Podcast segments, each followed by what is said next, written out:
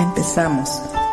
Ángel de mi guarda, mi dulce compañía, no me desampares ni de noche ni de día, hasta que me dejes en los brazos de Jesús, José y María.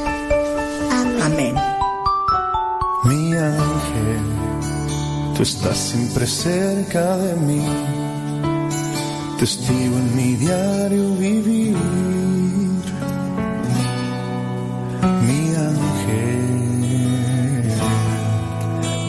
Cuidas y cuando tengo mis caídas, derramas amor en mi herida. Tus alas me dan protección. Tú eres mi ángel, me pones cerquita de Dios. De mis sueños cuidas y yo en paz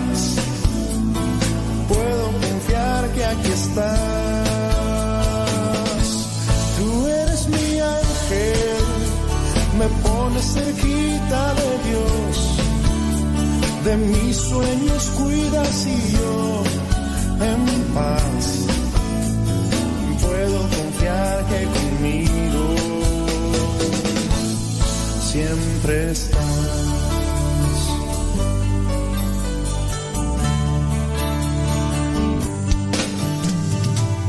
Sabes, ahora que lo he pensado, si algún nombre ya tienes, nunca lo había imaginado, pero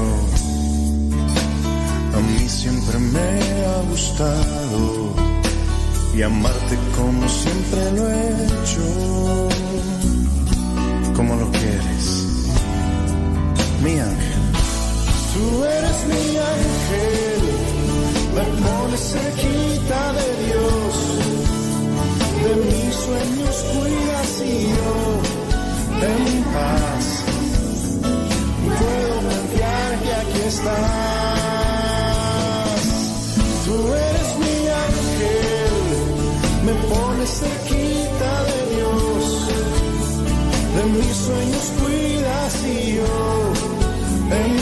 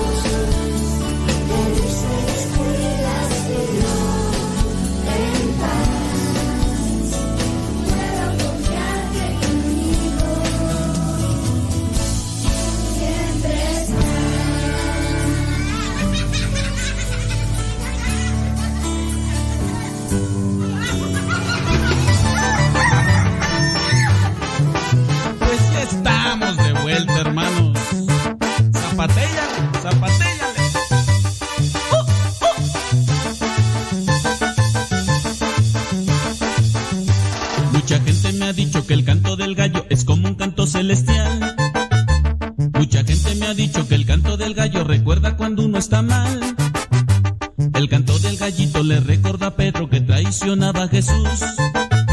El canto del gallito nos recuerda a todos que Cristo murió y nos dio luz. Canta como el gallito.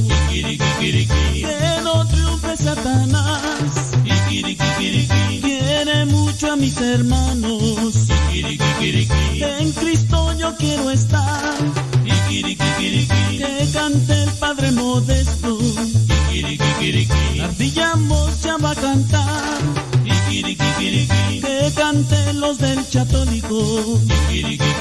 En Cristo vamos a estar.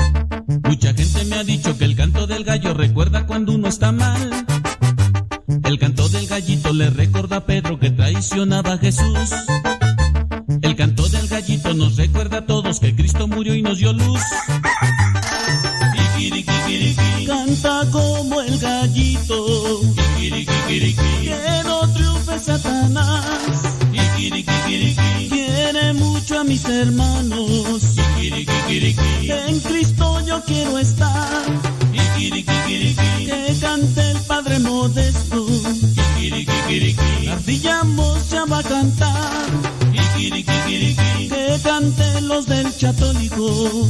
En Cristo vamos a estar.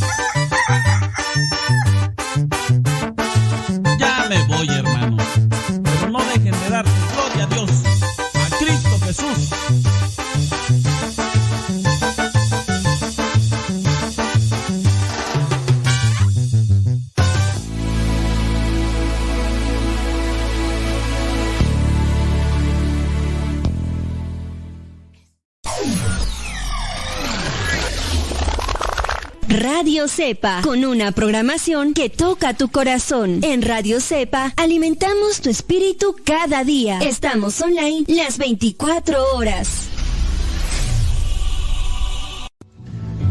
Alexa, pon música de los misioneros servidores de la palabra. Esta es la música de los misioneros servidores de la palabra en Spotify. Justo cuando estaba vacío y creía que no habitabas en mí. Verbo de Dios, amo y Señor, con un niño recostado en los brazos de su madre. Como un infante descansando en el calor del dulce hogar.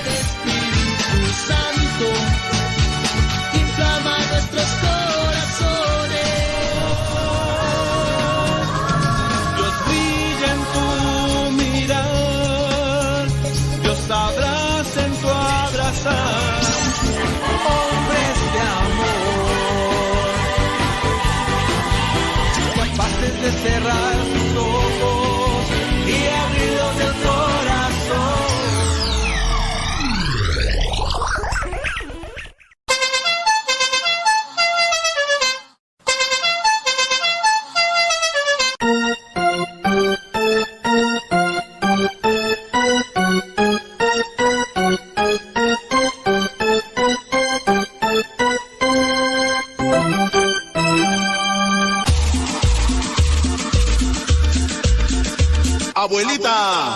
soy tu nieto y ya llegué.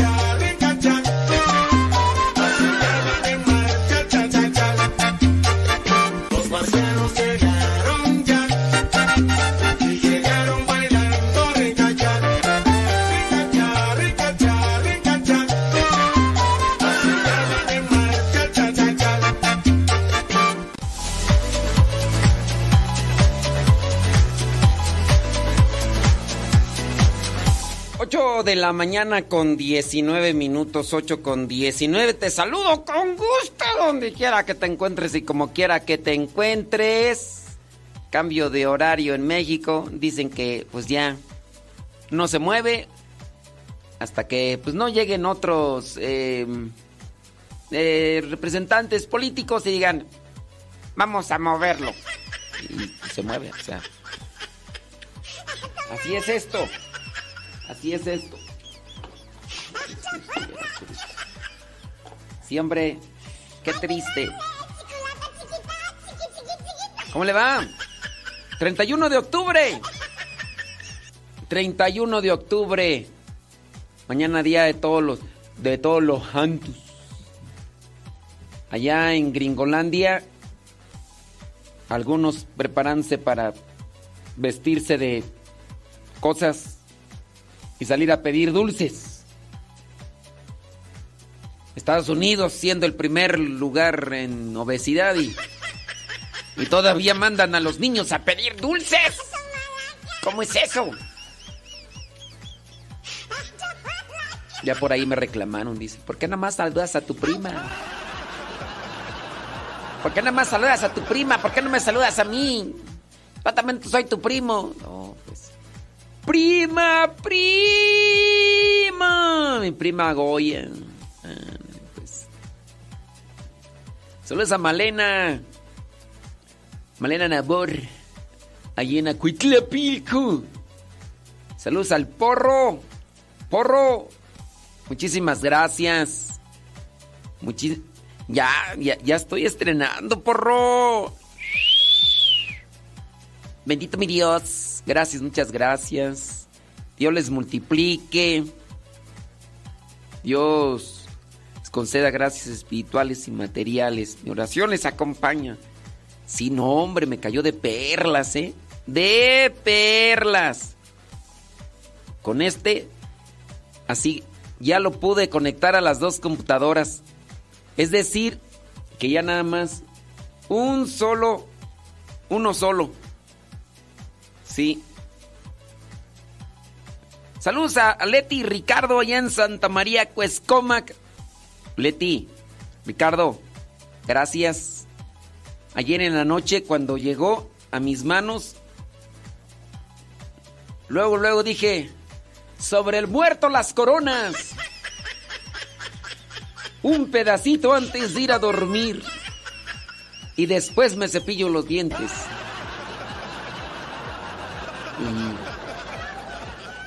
Y, Cayetanos, Cayetanos. Muchas gracias, Leti y Ricardo. Sí, muchas gracias. Y, pues bueno, ahí, andamos, andamos. ¿Qué andan haciendo? ¿Qué? Andan. ¿Qué andan cargando tú? ¿Qué, qué, qué andan haciendo ahí con. con esas flores? ¿Qué andan haciendo? Andan, este. Ya son para mañana, para. Para llevarlas al cementerio. Sí, hombre. Bueno, y entonces, este. Déjame pasar, saludar rápidamente a los que están en el. Cortando flor, pero ¿para qué o qué? Saludos a Abraham Rocío. Miré a sus papás, hombre. A los papás de Rocío. Ayer después de la misa de 8. Que el padre que se la aventó, se la, se la aventó de 40 minutos y era misa dominical.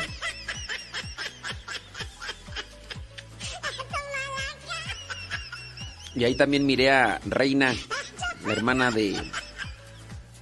de Rocío. Muchas gracias, le dicen ahí a, a tus papás, Rocío, listo, muchas gracias. Que Dios les bendiga. Muchas, pero muchas Gracias vida. Voy a saludar a los que nos dicen dónde nos escuchan ahí en el YouTube. Saludos, dice a. Eh, Cristi Contreras Solano. Dice que nos escucha ahí en Tultepec. Que hoy su hijo cumple años. Quién sabe cómo se llamará su hijo, ¿verdad? Pero es que yo creo. a ver, Cristi Contreras, ¿por qué andas de Contreras? ya, ya está apartado el gato, ¿eh? Cristi Contreras, ¿es cumpleaños de tu hijo hoy? De. Ay, ¿cómo se llama? ¿Osvaldo? No, ¿cómo se llama? ¿Cómo se llama tu chamaco? Si es cumpleaños de él, les digo al rato a los de formación para que lo metan a la pileta.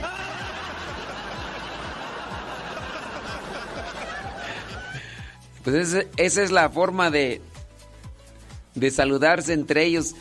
Cuando viene el santo o el cumpleaños de uno de ellos, de los de formación, lo agarran y lo llevan allá a la pileta, no a la pileta, a la fuente donde está el agua y lo meten al agua. Y si no hay agua, llevan unas cubetas con agua y... Ándele. Bueno, yo digo, ¿por qué...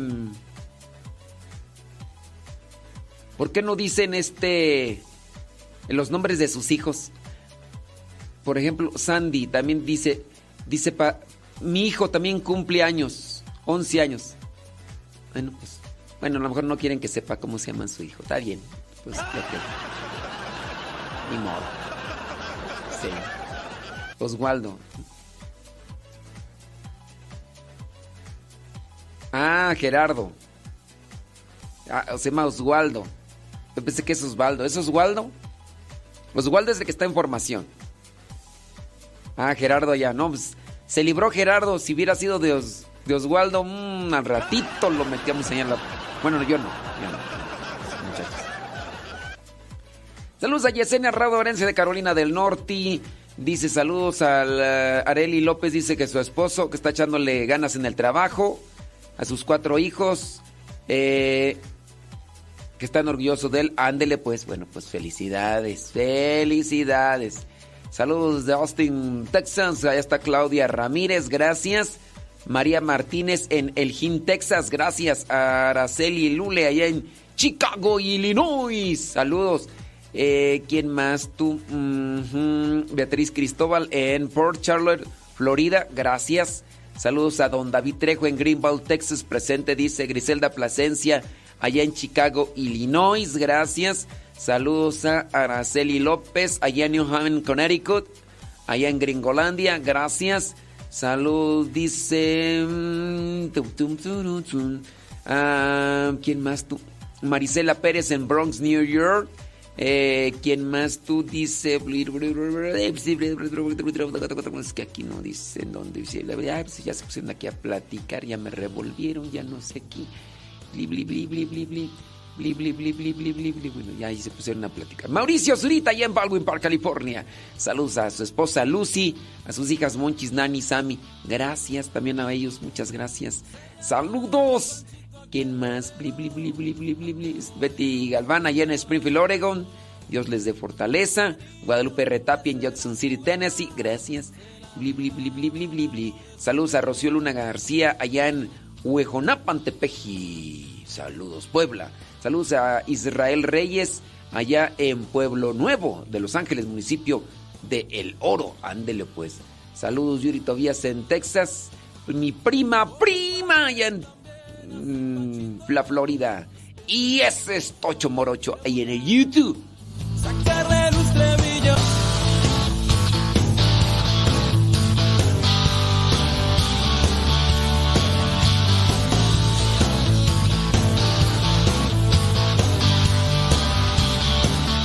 Bueno, Cris Contreras, hasta el jueves dice que viene por la Grelmin Misionera. Bueno, pues ahí está.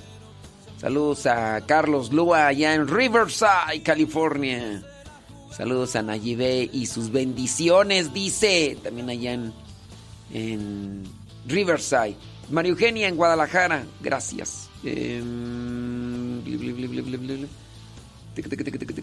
Ay, es que aquí me... Anaí Rodríguez, muchas gracias, ¿eh? También ahí en el Estado de México. Órale. Ya me perdieron ahí con. Ay, ¿cómo estás, compadre? Sí, sí, ¿cómo amaneció tu bendición? Ay. Se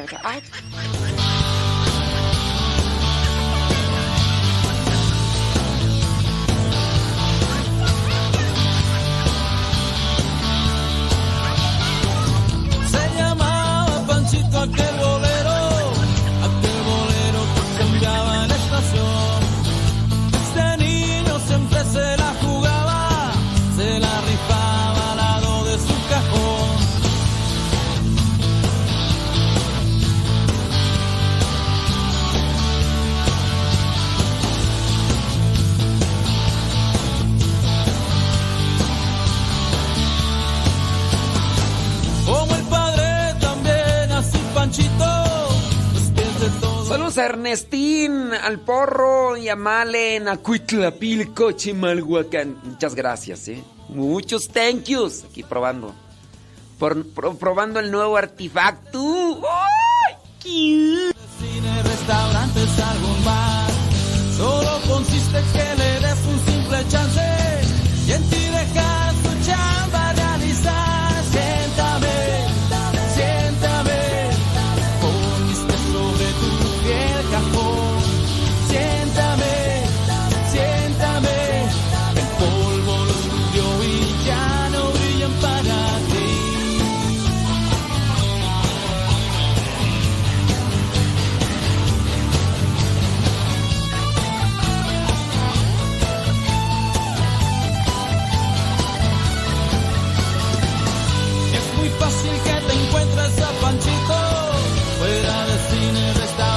8 de la mañana con 30 minutos.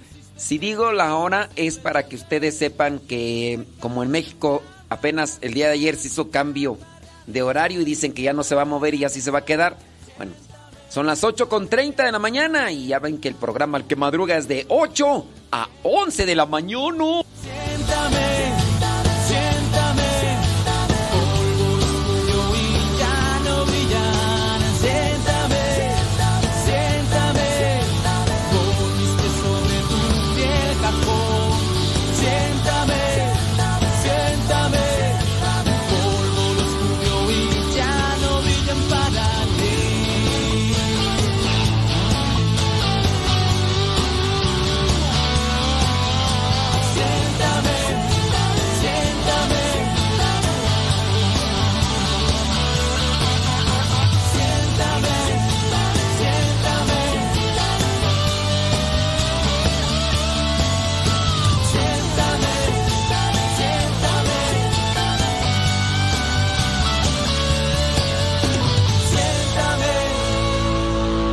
31 de octubre la iglesia recuerda a San Quintín. Fue Quintín hijo de un senador romano muy apreciado de la gente.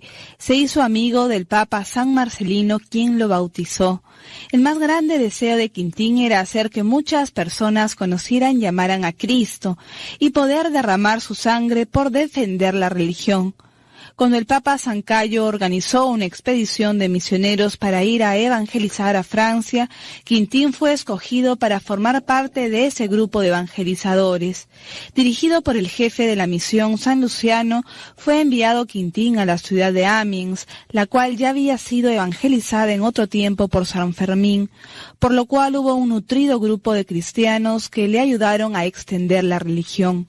Quintín y sus compañeros se dedicaron con tan grande entusiasmo a predicar que muy pronto ya en Amiens hubo, hubo una de las iglesias locales más fervorosas del país. Nuestro santo había recibido de Dios el don de sanación, y así al imponer las manos lograba la curación de ciegos, mudos, paralíticos y demás enfermos había recibido también de nuestro Señor un poder especial para alejar los malos espíritus, y eran muchas las personas que se veían libres de los ataques del diablo al recibir la bendición de San Quintín. Esto atraía más y más fieles a la religión verdadera. Los templos paganos se quedaban vacíos, los sacerdotes de los ídolos ya no tenían oficio, mientras que los templos de los seguidores de Jesucristo se llenaban cada vez más y más. Los sacerdotes paganos se quejaron ante el gobernador Ricovaro, diciéndole que la religión de los dioses de Roma se iba a quedar sin seguidores si Quintín seguía predicando y haciendo prodigios. Ricovaro, que conocía a la noble familia de nuestro santo, lo llamó y le echó en cara que un hijo de tan famoso senador romano se dedicara a propagar la religión de un crucificado. Quintín le dijo que ese crucificado ya había resucitado y que ahora era el rey y señor de los cielos y tierra y que por lo tanto para él era un honor mucho más grande ser seguidor de Jesucristo que ser hijo de un senador romano. El gobernador hizo azotar muy cruelmente a Quintín y encerrarlo en un oscuro calabozo, amarrado con fuertes cadenas. Pero por la noche se le soltaron las cadenas y sin saber cómo el santo se encontró libre en la calle. Al día siguiente estaba de nuevo predicando a la gente. Entonces el gobernador lo mandó poner preso otra vez y después de atormentarlo con terribles torturas mandó que le cortaran la cabeza y se fue al cielo a recibir el premio que Cristo ha prometido para quienes se declararan a favor de él en la tierra. Que para nosotros no haya nada más importante que dar testimonio del Señor muerto y resucitado, que demos testimonio con nuestras palabras y sobre todo con nuestras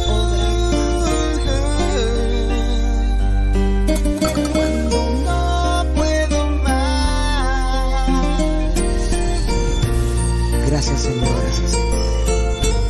Bien que lo sabes.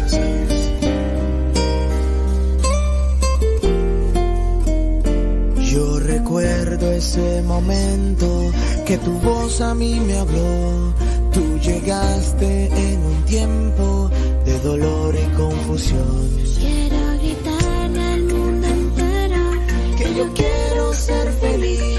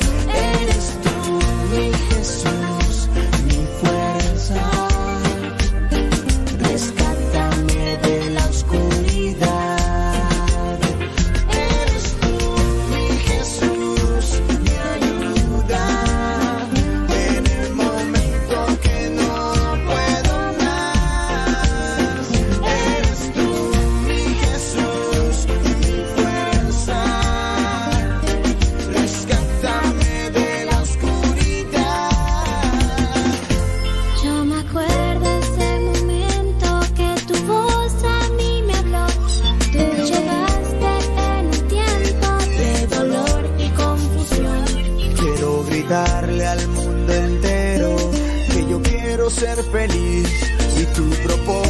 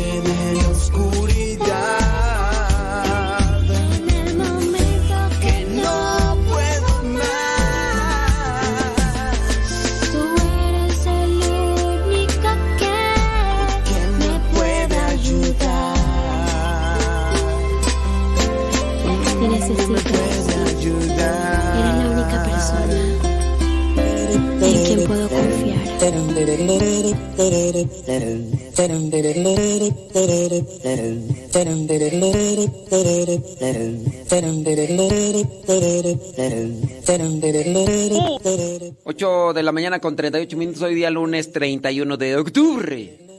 Beatriz Ramos Ayala en Dallas, Texas. Saludos, gracias. Eh, a Lupita Araujo no la saludamos porque no nos dice dónde nos escucha. No. Rosalina González en Franklin, Carolina del Norte. María Magdalena López ahora en Guadalajara. Mañana en San Diego. Pasado mañana en Texas. Eh, después en Los Ángeles. Después se regresa al siguiente día a Guadalajara. Y ella así, de un lado para otro. Bueno, que poder estar en muchos lugares. Saludos, dice Rafael Oriza allá en New York. Ándele. María Miranda en Pasadena, California. Eh,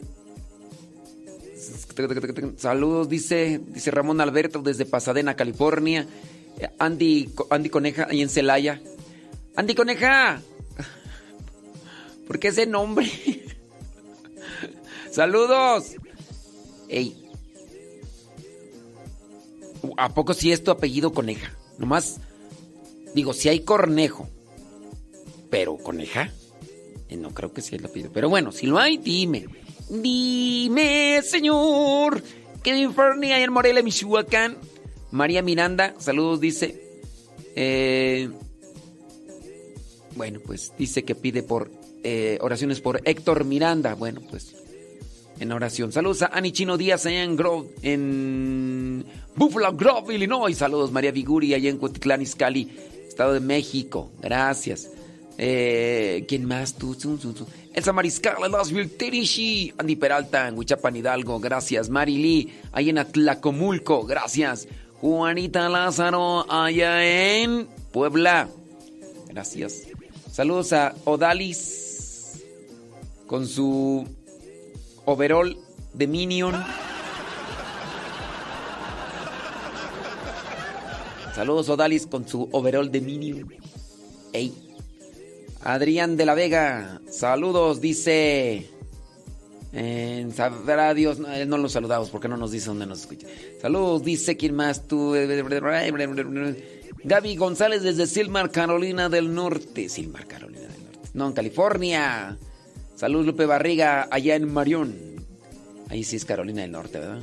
Eh, saludos a Lenali, allá en Perú. Y Odali, estén bien. Betty Galván, Springfield, Oregon. Sí, Siriki, Siririri. Saraí, allá en Mis, Mezquitic. Oye, allá en Mezquitic se, se, se hace lo del Día de los Muertos, ¿no? Bueno, hay un Mezquitic aquí en México y hay otro Mezquitic, este, San Luis Potosí, ¿no? María Gamino, en Chandler, Arizona, gracias. Vanessa Zapata, allá en Texas, gracias. Saludos.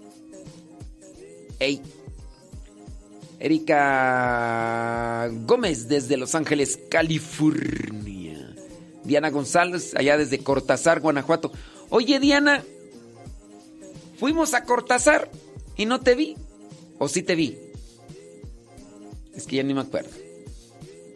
Fuimos a Cortázar, ¿cuándo fue tú? El sábado 22 Allí estuvimos en la parroquia ahí de Nuestra Señora de Guadalupe, ahí en Cortázar. En la misa de 2 de la tarde. Ahí estuvimos y, no te vimos, Diana. No te vimos. Ahí estuvimos en la boda, en la celebración de, de Connie. Se casó Connie después de 15 años de matrimonio, ya.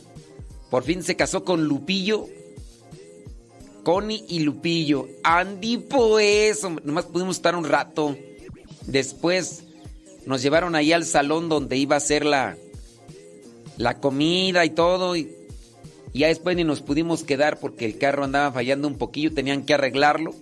Y ya nos regresamos, pero por ahí anduvimos en Cortázar, Guanajuato. Diana, ay, Diana, pues no te vimos. Pues no te vimos, ¿eh? Pues qué, qué más, qué más. Bueno, vámonos con carnita. Vámonos con carnita, qué, qué pasiones. Déjame actualizar acá la de las noticias.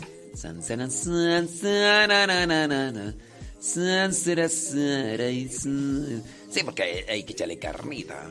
Papa Francisco recibió a los miembros de la coordinación eclesial por el octavo centenario Francisco y afirmó que solo la fe puede restituir a un mundo cerrado al soplo del Espíritu, con el cual se pueden afrontar los grandes desafíos como la paz y la necesidad de un nuevo modelo de desarrollo.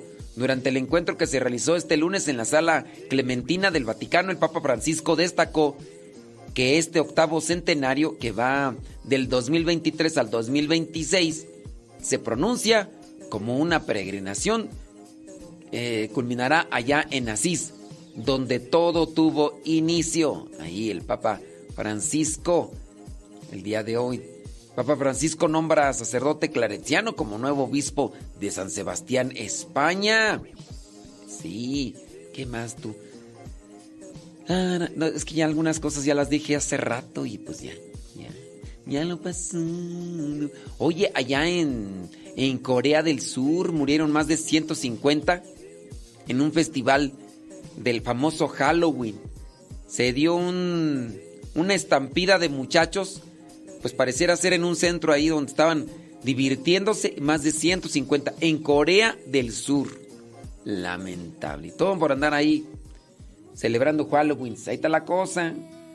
Ahí está la cosa. Muy mujer para adivinar.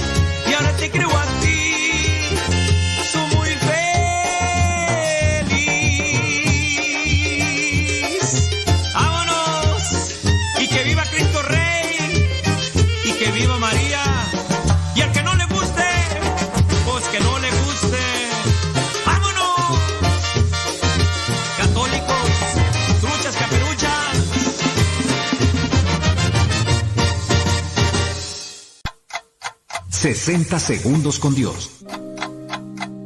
¿Sientes con frecuencia ansiedad, tristeza, culpa, rabia o miedo? Es muy probable que estés experimentando una crisis y no sepas cómo reaccionar ante ella. Si bien es cierto, hay una gran cantidad de cosas que puedes hacer. Hoy quiero compartirte una que debes ejercitar. Se llama calma. Esa que frente a la tempestad permite continuar y no naufragar. Sigue el oleaje, no luches contra esa fuerza, avanza con esa dificultad y no emplees fuerzas innecesarias. Busca el rumbo del viento y verás que en poco tiempo todo regresará a la normalidad. Practica la calma en la dificultad. 60 segundos con Dios.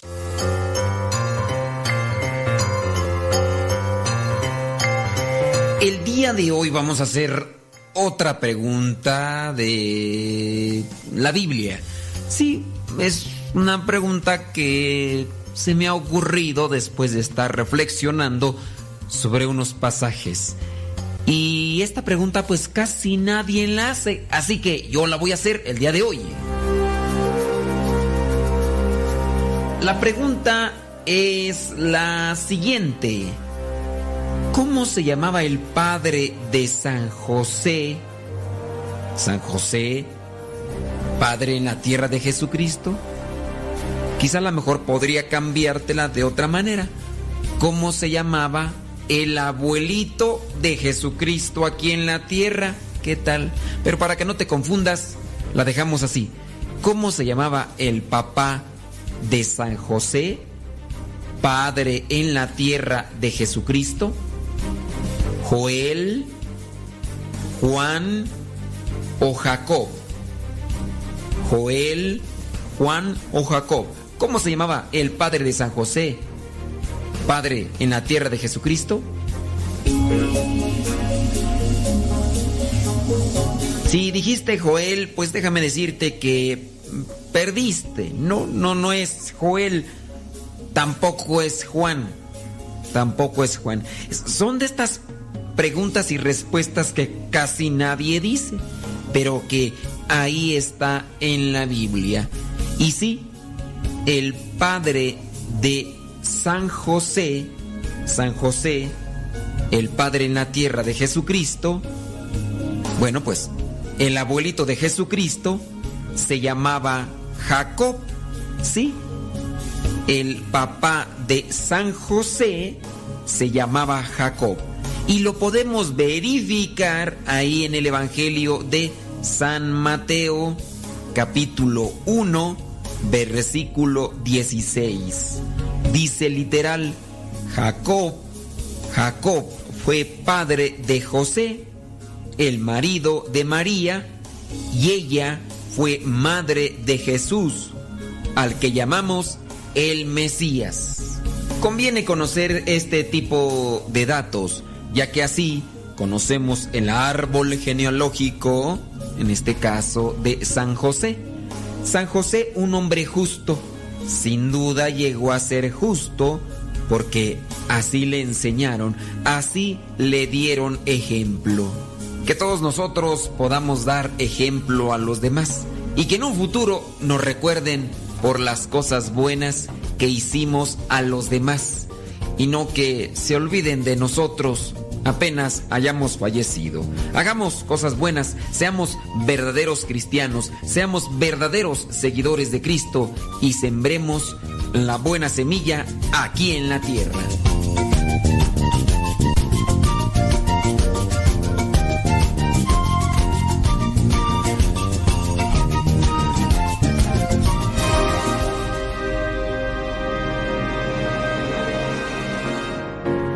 Reconozco que cada persona tiene sus propias ideas, su particular percepción de la realidad. Por eso las soluciones que podamos proponer ante ciertas problemáticas seguramente serán diferentes, pero con la confianza de que estarán motivadas por una buena intención. Cada quien tendrá el compromiso de promoverlas y aplicarlas. Hay problemas que son tan grandes que requieren la participación de muchas voces y de muchas manos, unidos en un esfuerzo común. Pero si por diversas circunstancias esto no es posible, cada quien en su campo de acción o de influencia, es necesario y conveniente que se atreva a actuar. Es cierto que el gobierno tiene mayor responsabilidad respecto a la búsqueda de soluciones a los problemas del país. Esa es una de sus tareas fundamentales. Sus recursos, su campo de influencia son muchos mayores que los de cada individuo aislado. Pero no podemos evadir nuestro compromiso personal. El verdadero progreso implica que todos, individuos o grupos, participemos, sea en una labor concertada de apoyo a los esfuerzos gubernamentales o de manera independiente. Seamos críticos de la actividad pública, pero también reconozcamos todos los avances. Analicemos los problemas, pero asumamos nuestra responsabilidad. Probó de todo hasta que se encontró con Cristo Eucaristía.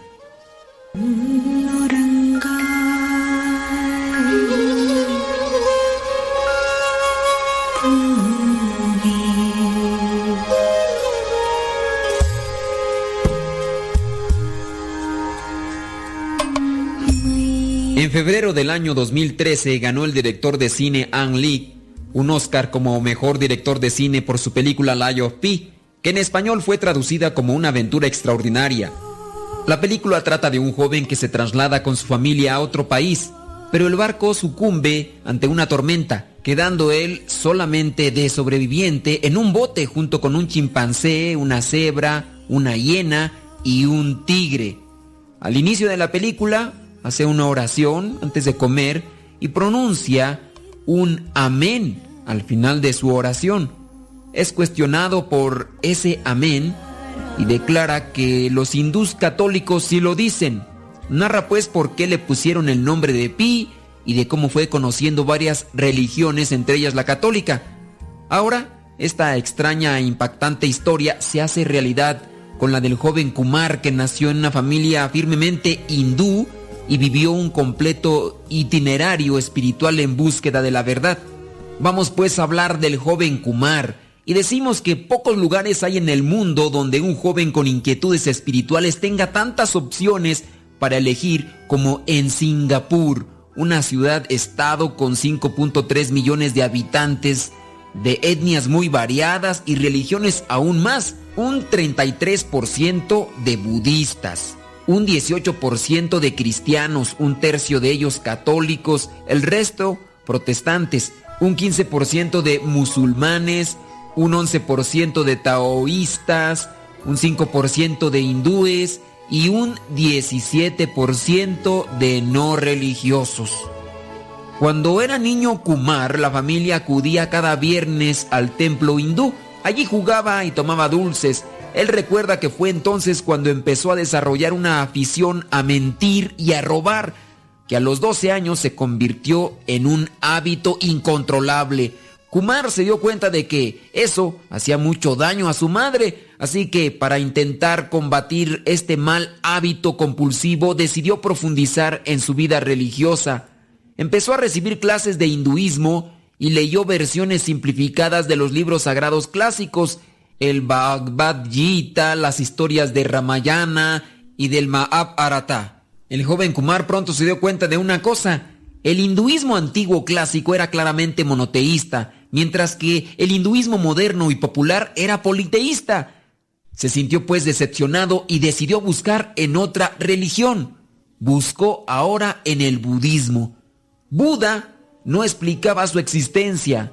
Esto es lo que dice Kumar. Me apunté a un templo budista, me hice miembro y pasé un breve rito de iniciación. Teníamos lecciones dos veces al mes y nos daban muchos materiales de referencia. Sin embargo, el budismo no ayudaba mucho. Buda no era Dios, ni podía ayudarme a explicar mi existencia plenamente. Tenía que haber un Dios detrás que me hubiese creado. ¿Quién era Él? Kumar era en esta época muy anticristiano. Por un lado, odiaba cuando un cristiano predicaba. Esta era y es una sensación bastante común en el mundo hindú. Por otro lado, uno de sus hermanos mayores se había hecho cristiano evangélico y toda la familia estaba entonces bastante molesta con ello. En estas fechas, alguien regaló una Biblia a Kumar y como le gustaba leer y argumentar, decidió leerla entera para buscar sus contradicciones, errores y ridiculizar a sus conocidos cristianos. Estudiaba tercer curso de educación secundaria y se consideraba más o menos ateo en esta época. Sus amigos a su alrededor estaban abandonando sus respectivas religiones. Ya a mediados del año 1997, el mejor amigo de Kumar, que era cristiano pentecostal, empezó a hablar de Dios a otro amigo común. Y algo extraño sucedió a Kumar. De repente, en un instante, todo lo que había leído en la Biblia, del principio a fin, encajó y empezó a tener sentido. Era como despertar de un coma súbitamente, dice él. Era como las matemáticas elementales. Simplemente tenía sentido que el Dios de la Biblia tenía que ser cierto. Y así Kumar entró en las asambleas de Dios, una de las mayores iglesias pentecostales y de las más extendidas en todo el mundo. Desde el principio fue ya un líder del grupo juvenil en Singapur Youth for Christ. Y en esta etapa desapareció su hábito compulsivo de mentir y robar. Pero el mismo Kumar reconoce que no se manejó bien en otras tentaciones y tuvo problemas serios en asambleas de Dios. Así que se pasó a una iglesia bautista. Al mismo tiempo se puso a estudiar ingeniería informática en la Universidad Tecnológica de Nanyang en Singapur y evangelizaba a compañeros estudiantes como miembro de la Cruzada por Cristo del campus a la que dedicaba todo su tiempo, pero tenía tanta pasión por la fe cristiana que quiso conocer más doctrina e historia y empezó a leer la Suma Teológica de Santo Tomás de Aquino, y los rollos del Mar Muerto y los comentarios bíblicos de Wycliffe, el abuelo inglés del protestantismo del siglo XIV. En la universidad había una cierta ebullición espiritual. Kumar se encontró discutiendo de religión con regularidad con dos mormones y con algunos adventistas del séptimo día. Todo eso le obligaba a estudiar más y más la Biblia. También descubrió la desunión entre los protestantes. Por ejemplo, los presbiterianos que conocía criticaban mucho a los protestantes carismáticos, y pentecostales que habían llevado a Kumar al cristianismo y llegaban a decir que estaban inspirados por el demonio. En noviembre del 2001, Kumar tomó una decisión. Pensó que intentaría unir las doctrinas de las distintas denominaciones cristianas, unir las iglesias y que empezaría con un estudio sobre el concepto fuego, que tanto aparecía en la Biblia, un signo de Dios que se muestra en las llamas. Y estudiando el fuego en la Biblia, descubrió allí una nueva doctrina o teoría, descubrió que después de la muerte Dios tenía preparado un proceso purificador para los difuntos, que Kumar llamó un proceso de limpieza. Le pareció un gran descubrimiento y empezó a contárselo a sus amigos protestantes de distintas ramas, que aceptaban la teoría de bastante buen agrado. Entonces le explicó su nueva teoría teológica a un amigo católico, y éste le dijo, los católicos hace dos mil años que conocemos ese proceso, lo llamamos el purgatorio. Y Kumar quedó muy asombrado. Empezó a acudir de forma discreta a misas católicas. No eran sacrílegas como muchos protestantes le decían. Empezó a estudiar los puntos del catolicismo que resultaban controvertidos para un protestante. El bautismo de los niños, el sacerdocio, el papa, la Virgen María, los santos, y llegó a la conclusión, consultando su Biblia, su diccionario de concordancias bíblicas y su enciclopedia bíblica, de que la postura católica en estos temas era plenamente bíblica. Decidió que los católicos tenían razón, pero pensaba que ser cristiano ya era suficiente bueno, que no necesitaba ser católico, además, aún pensaba unificar algún día todas las iglesias. Empezó a acompañar a un amigo católico a su iglesia. Los viernes y los sábados empezó a participar en actividades en el Seminario Menor de Singapur, dedicado a San Francisco Javier descubrió que muchos católicos oraban al estilo carismático, como él y los pentecostales que apreciaba. Un día, asistiendo a una misa en el seminario, de repente sintió un hambre grande de tomar la Eucaristía. Supo que tenía que conseguirla. Nunca antes había deseado a Cristo tan profundamente. Sus amigos baptistas enviaron a sus teólogos más formados para disuadirle que se hiciese católico. Su novia metodista se enfadó y le envió a los ancianos de su congregación. Ni el más formado de estos teólogos tenía una idea correcta de la fe católica. Poco a poco sus amigos protestantes fueron cortando lazos con él. En cambio, su madre y sus hermanos, que para entonces eran cristianos protestantes, le apoyaron en su decisión. Su padre seguía siendo hindú. Kumar fue bautizado en la parroquia de Santa María de los Ángeles. Y Kumar dijo, Finalmente tuve mi comunión con Dios y su iglesia. Solo puedo mirar atrás y ver que Dios me bendijo con su verdad. Es cierto lo que dijo Pablo, de que si un hombre quisiera conocer la verdad, Dios enviaría a su ángel incluso al lugar más remoto.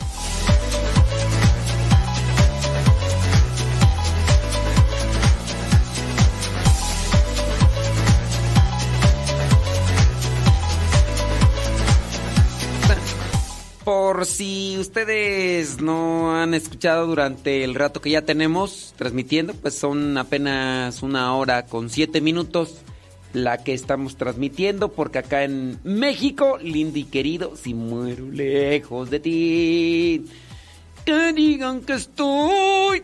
Se cambió el horario allá en Gringolandia, donde podemos decir es una mayoría que nos escucha más que en México.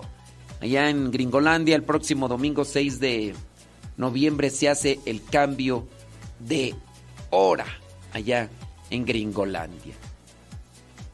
Y creo que también allá tienen propuesta, ¿no? De querer ya dejar en paz esos cambios de horario. Aunque no sé cómo vaya a quedar, si a dos horas o... Creo que para este 2023 allá en Gringolandia definen si ya dejan en paz los cambios de hora o, o le siguen. Que ya tiene muchísimo tiempo con esto, ¿verdad? Pero pues ahí, ahí la situación. ¿Quiénes de ustedes fueron ayer a Cristo misionero? Yo no fui. Yo no fui. Y pues nos quedamos acá, celebramos tres misas, estuvimos confesando, estuvimos programando, estuvimos aquí editando y... Y ahí la llevamos. Yo tenía intención ayer de editar muchos programas, pero pues una cosa es la que tengo ya programada y otra cosa la que la que sale. Entonces, pues sí. ¿Quién sabe quién, sabe quién andaría por allá en, en Cristo Misionero? No sé ni cuánta gente fue. Sí, quién sabe cuánta gente fue por allá. Déjame ver. Hoy no nos mandó mensaje Guayumino hoy no nos escuchó, yo creo. Ni la señora Gaby Ordaz tampoco. Yo creo que hoy no. Hoy no nos escucharon, creo yo.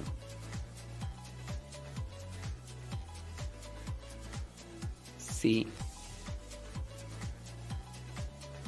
Mira nada más. Mira nada más. A ver, déjame ver por acá mensajes en el Telegram. Sí. Ándele pues. Saludos, gracias. Laura Sánchez, gracias.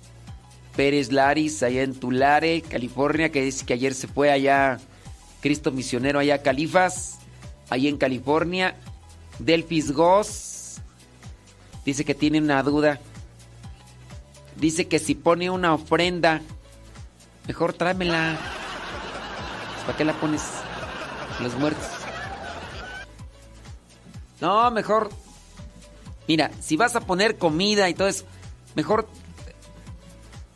tráela aquí a los de formación, pues. ¿Para qué pones ahí ofrendas a que se mosquien? Yo pienso que eso es una falta a la caridad, ¿no? Hacer comida y ponérsela ahí para que las moscas se deleiten.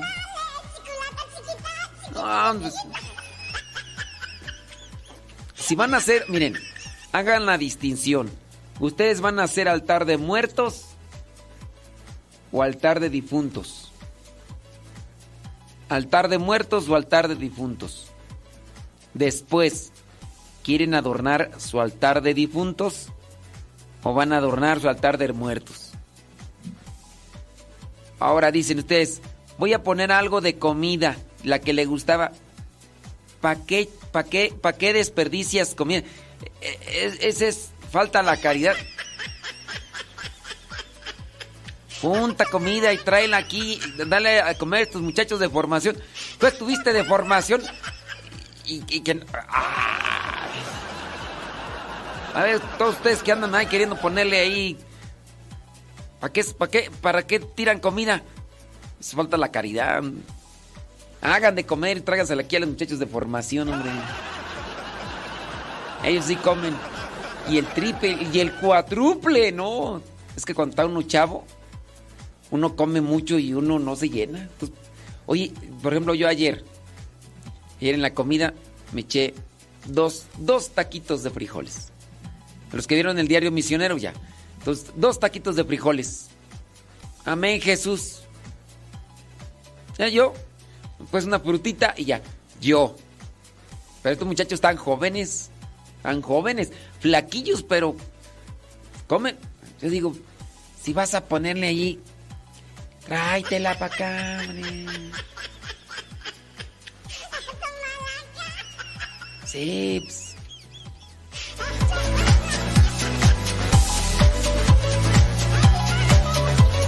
Digo, si quieren.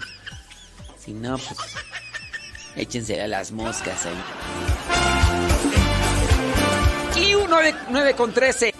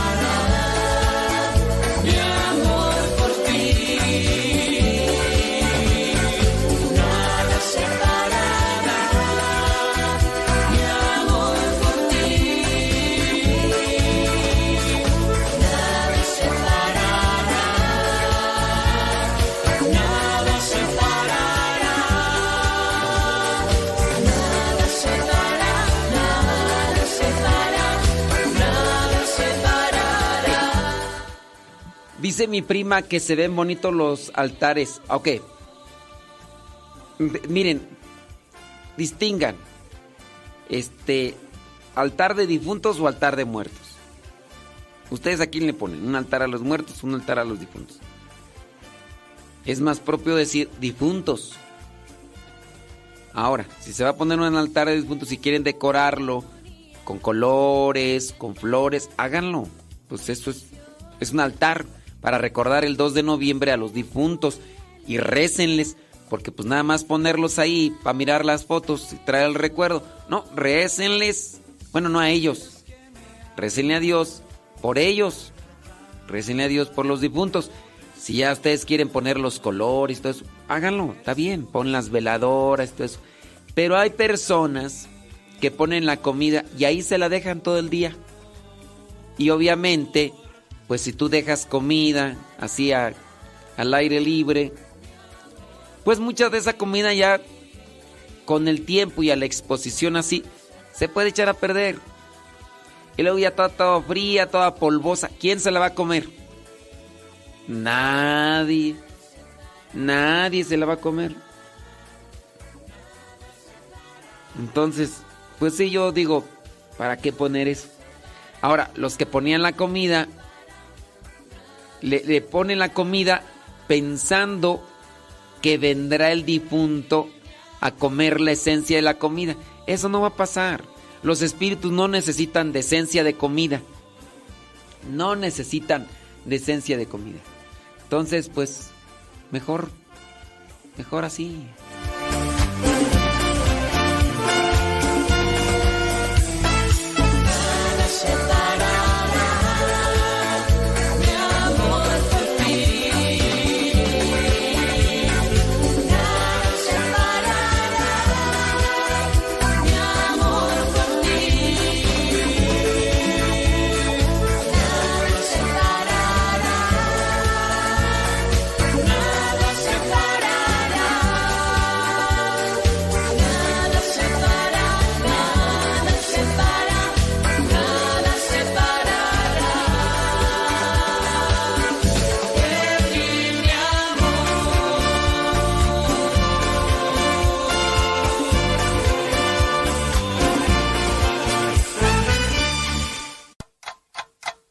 60 segundos con Dios.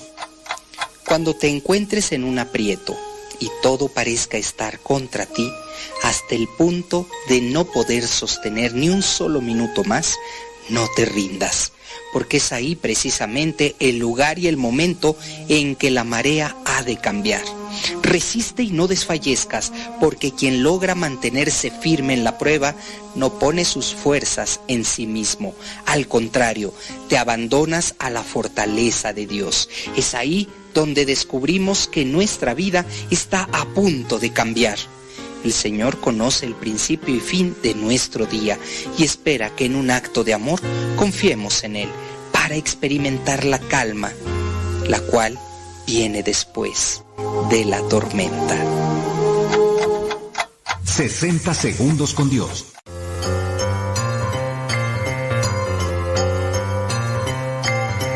El día de hoy traemos una pregunta que va relacionada con la doctrina, así que con mucha atención.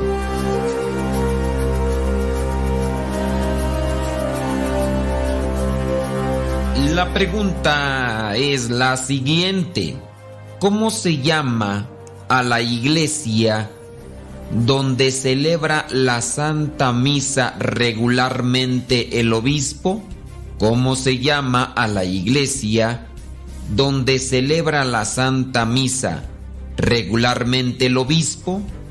Se llama parroquia, se llama capilla o se llama catedral. ¿Cómo se llama la iglesia donde regularmente celebra la misa el obispo? ¿Se llama parroquia? ¿Se llama capilla? ¿O se llama catedral?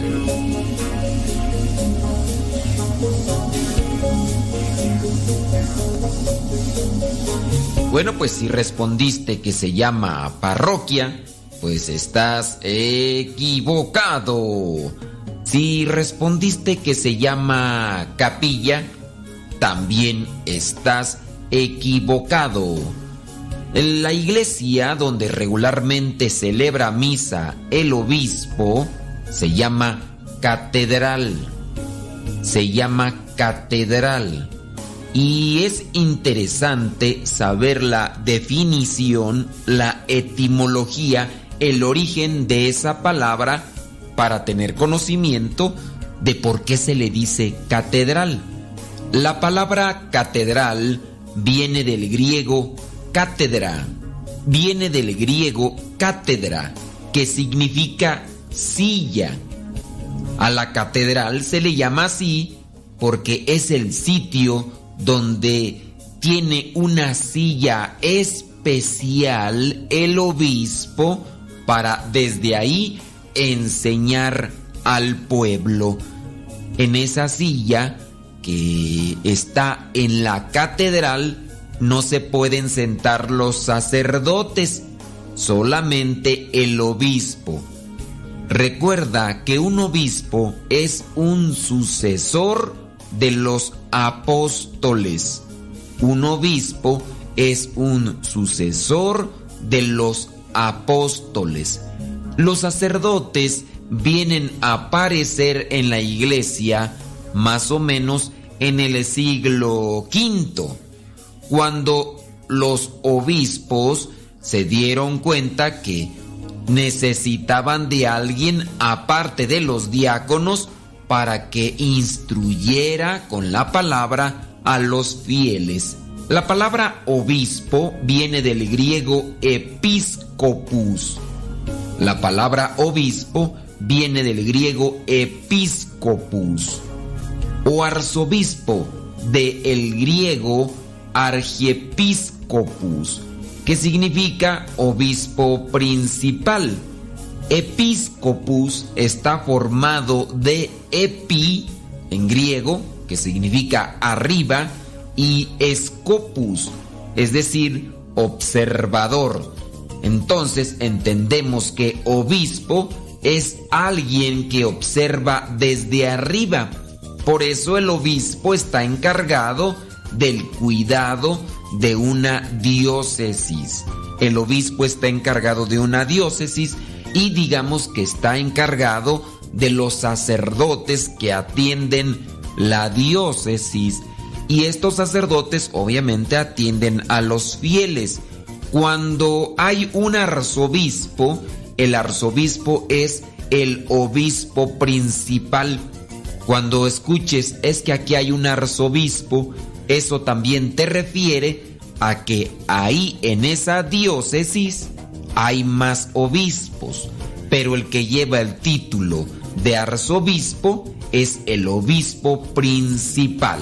Y recuerda, la palabra catedral significa silla, que refiere al lugar donde está la silla principal del obispo.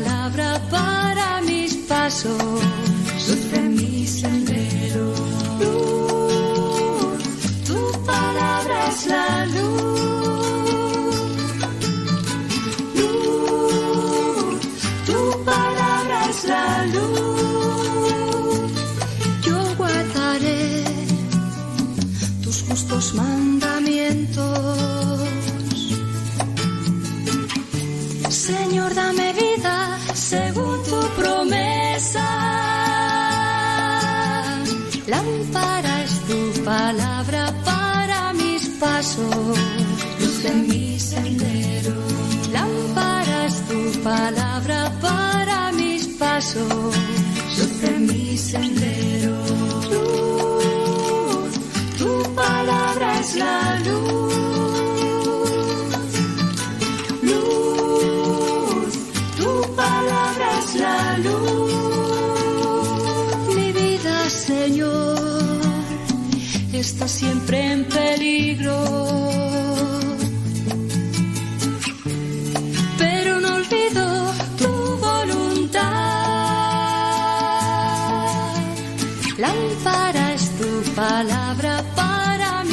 Mis pasos, luz en mi sendero.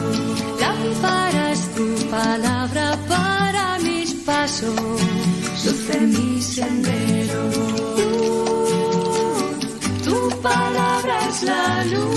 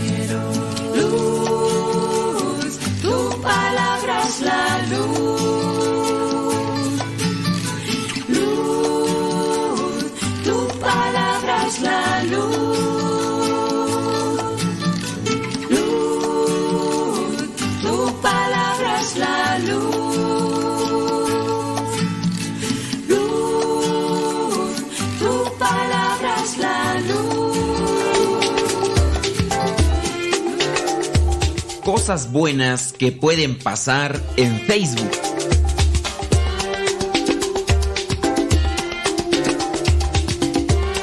Realizar un recorrido por las noticias ya es común encontrarse con información que señala que algunas personas han sido estafadas, secuestradas y más por causa de utilizar lo que es esta red social conocida como Facebook.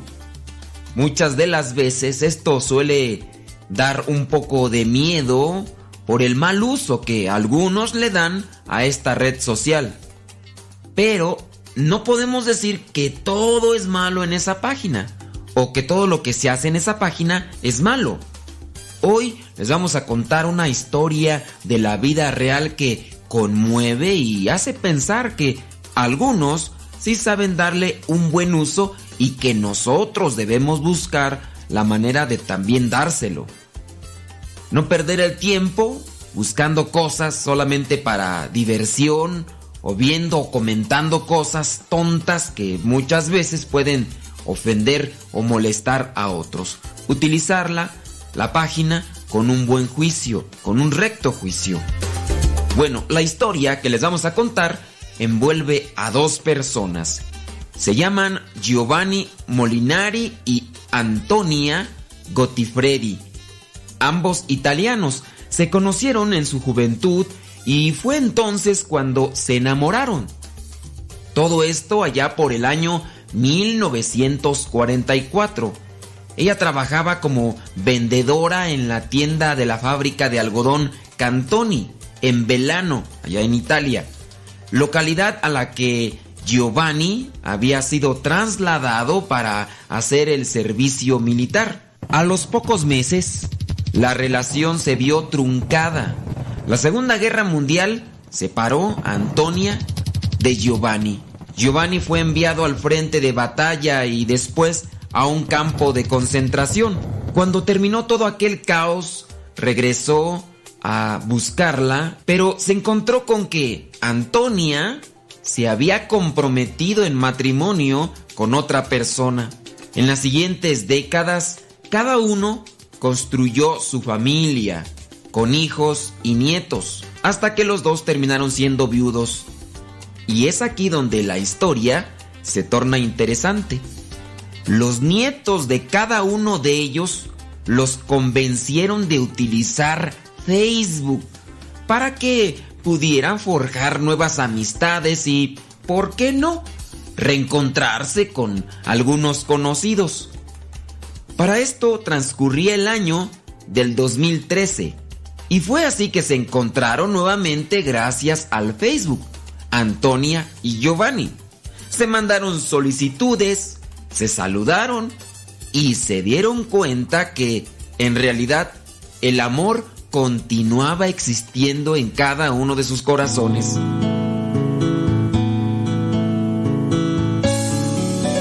Su reencuentro en persona sucedió en una banca, junto al mismo lago que había sido testigo de su primer encuentro. Ese día, él, Giovanni, llegó con un ramo de rosas rojas y así conquistó de nuevo el corazón de Antonia. De esta manera, después de 70 años, él con 89 y ella con 86 años decidieron casarse por la iglesia. Y así, el día 13 de diciembre del año 2014, se casaron en la iglesia de Velano, allá en Italia, y el sacerdote Cesare Terraneo fue quien celebró la unión. Más de 30 personas fueron testigos de la conmovedora unión de Antonia y Giovanni frente al altar. No cabe duda que cuando se hace un buen uso de las redes sociales, puede servir para unir corazones y también para hacer felices a muchos.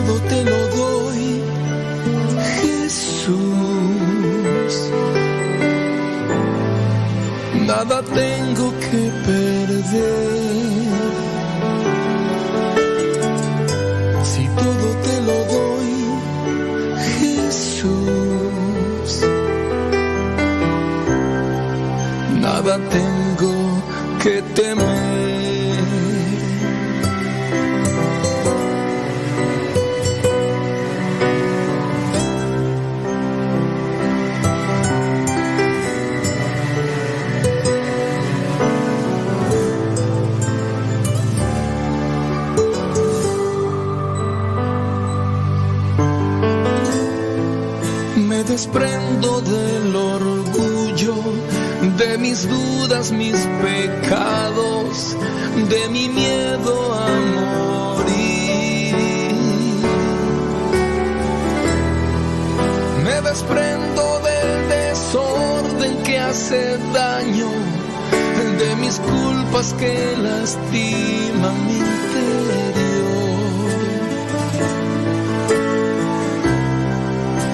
Desprendo de mi vida. Te lo entrego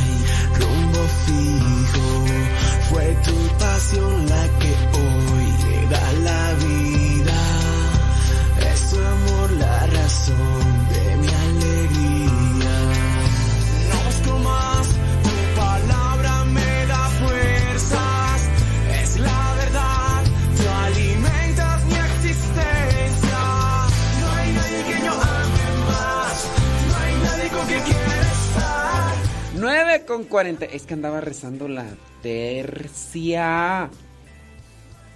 Desde Mazatlán, Sinaloa. Saludos, Alberto Ortega. Qué lindo es mi Sinaloa. Qué lindo es. Tiririri. Tiririri. Te voy a dedicar una canción. A ver si me devuelves cariño. Ya vengo de rezar una oración. A ver si se compone mi destino. Acuérdate que siempre no dejes que me muera en mi tristeza. Ya todo lo que tuve se me fue. Si tú también te vas, me lleva la tristeza. No dejes que me muera con mi amor si tienes corazón. Canta, canta, canta. Ay, Dios mío santo. Ah, está abierto el micrófono, perdón.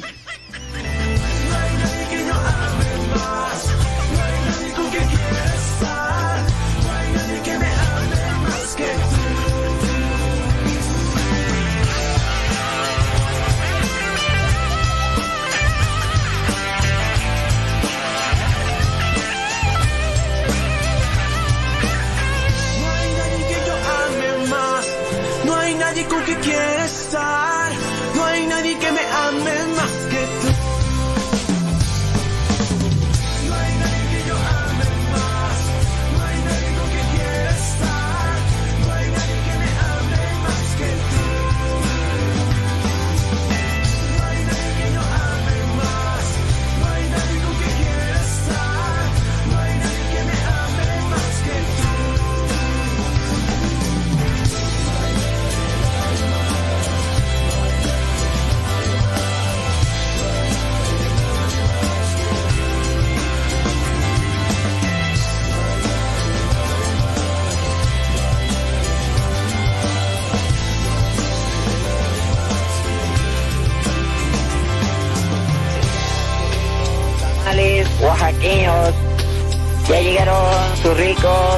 deliciosos tamales oaxaqueños. Acérquese y pida sus ricos tamales oaxaqueños.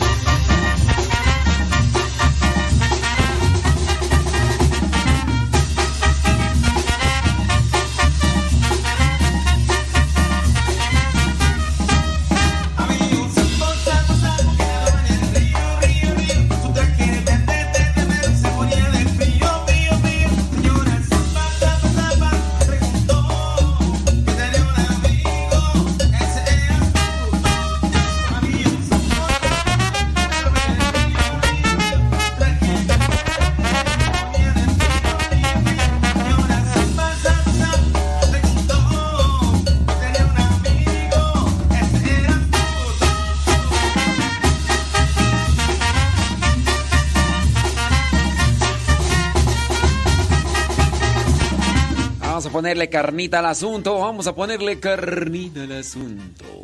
Ton, ton, ton. Hagan sus preguntas ahí en el Telegram. Ya saben, ahí en el Telegram. Arroba cabina radio sepa.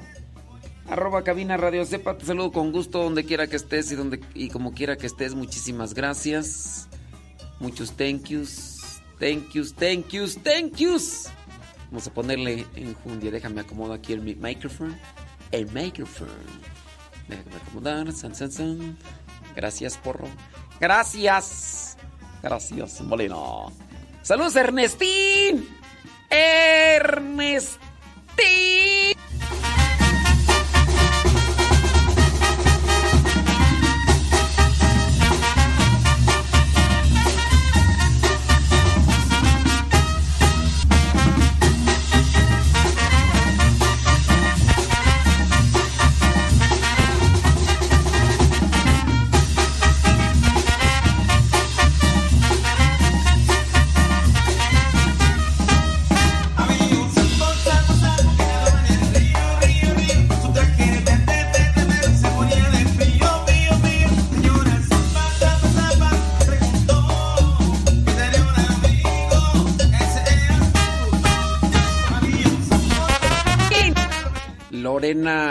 Morales dice, saludos desde Huimanguillo, Tabasco.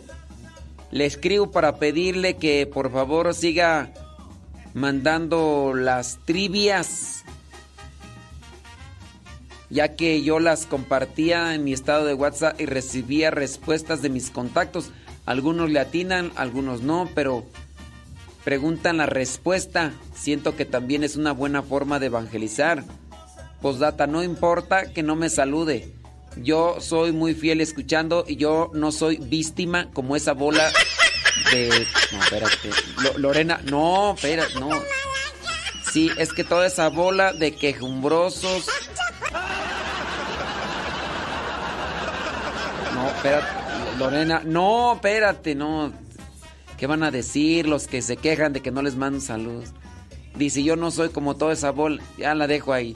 Dice, postdata, no importa que no. Dice, eh, feliz escuchando sus enseñanzas que me han ayudado en mi vida espiritual. Gracias. Antes que nada, saludos. Eh, ok, me volví a escribir nuevamente el mensaje, pero no este Lore, Lore Morales. ¿Qué, qué va a decir la gente? Esa bola de sentiditos, falta de... Ay. Es malo pintarse la cara de Catrina para el Día de Muertos.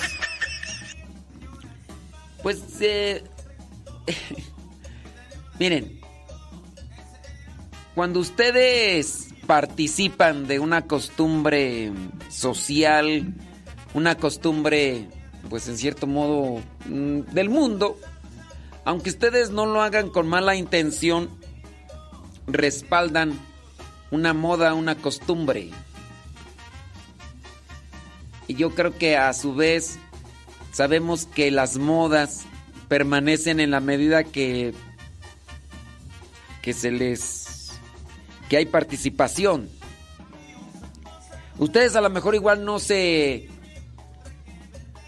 no se visten de, de- de otra cosa, pero se visten de Catrina. Entonces, en cierto modo, están respaldando una costumbre. Y pues sí. Dice... Si los católicos no celebramos Halloween, ¿por qué las escuelas católicas y sacerdotes se disfrazan? Pregúntenles a ellos. Pregúntenles a ellos. Yo no les puedo dar respuesta porque yo no soy quien lo está haciendo. Si yo les digo que no está... A ver, yo les presento, yo les hago eh, cuestionamientos para que ustedes reflexionen y, vean qué es lo más correcto en, en nuestras vidas. Ahora, si ustedes me preguntan que por qué las escuelas... Miren, vamos a ser sinceros. Y esto, aunque le duela a algunos, no todas las escuelas católicas, no todas las escuelas católicas, pero sí muchas, están solamente en título como una cuestión de, de negocio. No todas, pero sí muchas. ¿Por qué digo en cuestión de negocio? Ya nada más son tres monjitas y ancianas. Ya ni se pueden mover, pero están ahí al frente coordinando un cierto tipo de negocio porque es una escuela particular, porque cobran bien caro, porque... Y entonces, quienes tienen el control de las escuelas católicas, muchas, son los laicos, laicos que ni evangelizados, algunos ateos, y entonces pues, por eso hacen y deshacen. Ustedes a lo mejor igual dicen, ah, yo voy a meter a mi hijo en esa eh, escuela católica porque, porque este, pues, pues que es escuela católica. Pues primero analiza quién está detrás. Todavía hay algunas escuelas católicas donde incluso quienes dan las clases son las religiosas porque están preparadas, tienen profesión y todo. Todavía yo podría decir, ahí hay más seguridad, más confianza. Pero en muchas escuelas pseudo católicas, pues nomás lo que hacen es cobrar bien caro y no dan formación. Díganme si no. Tú dices, ah, es que la escuela católica de no sé qué, no sé cuánto. Y ahí, pues ya nada más quieres hablar con la madre encargada y ya tienes que checar a ver si no está en su siestecita, porque como ya está grande, ya de repente pues ya se duerme donde quiera, ¿no? Y, pues, pero, pero esa es la verdad, no en todas, no puedo decir todas son así, no, pero... Entonces por eso es que algunas escuelas católicas permiten eso de... Sí, Ricardo, ¿cómo no? Saludos a la... No, pero ¿para qué le mando saludos a la madre Marta Coronado? Ella ni nos escucha. Ella nada más escucha puro Radio María. Ella no escucha Radio Cepa, Ricardo. Pero sí, muchísimas gracias, Ricardo. El, ayer, es más, estuve esperando. Yo ya tenía chance de irme a dormir a las 11. Pero dije, no, yo me voy a esperar. Y llegaron como hasta las 11:15. Dije, pues ni modo, es noche, pero yo me voy a degustar un pedacito y.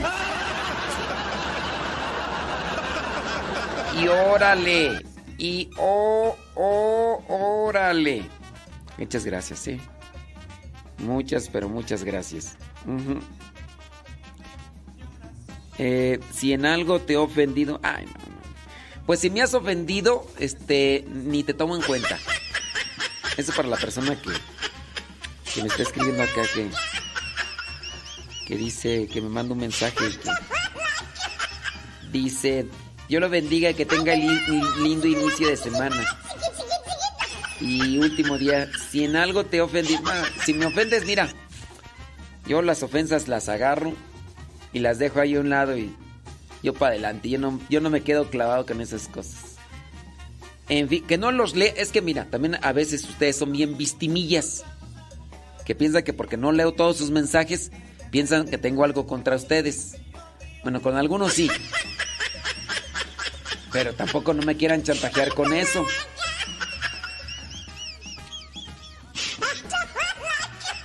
Dice por acá una persona. Dice, yo tenía a mis hijos en la escuela, ya nos dice ahí cuál escuela. Dice, y la verdad están más adoctrinadas por el mundo y decidí sacarlo. Y no les enseñaba nada de la religión. Yo por eso los tenía, por ser, pero no, nada que ver. Antes sí, ¿eh? antes sí. Muchas personas, por ejemplo, Mauricio Pérez, el que comparte aquí con Semillas para la Vida, él, marista. Ah, ya dije, ya la regué. Ya, ya la regué. Ay, ya la regué. Bueno, pero antes sí.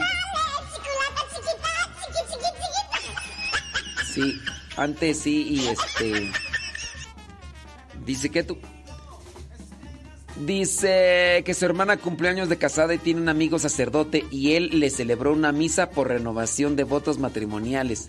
Pero la misa la celebró en casa de la hermana y hasta monjitas fueron, también con el padre. Él hizo una confesión para todos y también comulgaron. ¿Cómo que hizo una confesión para todos? Mi pregunta, ¿eso está bien? A ver, mi pregunta es, ¿cómo que hizo una confesión de... Una confesión para todos? Ahora, de que se puede celebrar una misa particular, en cierto modo sí. Digamos, yo estoy en un lugar, no tengo acceso a una capilla y solamente voy a celebrar, digamos, para mis papás, para mis hermanos. Y si se puede, podemos invitar. Se puede, en ese sentido es una misa particular, sí se puede. Sí se puede.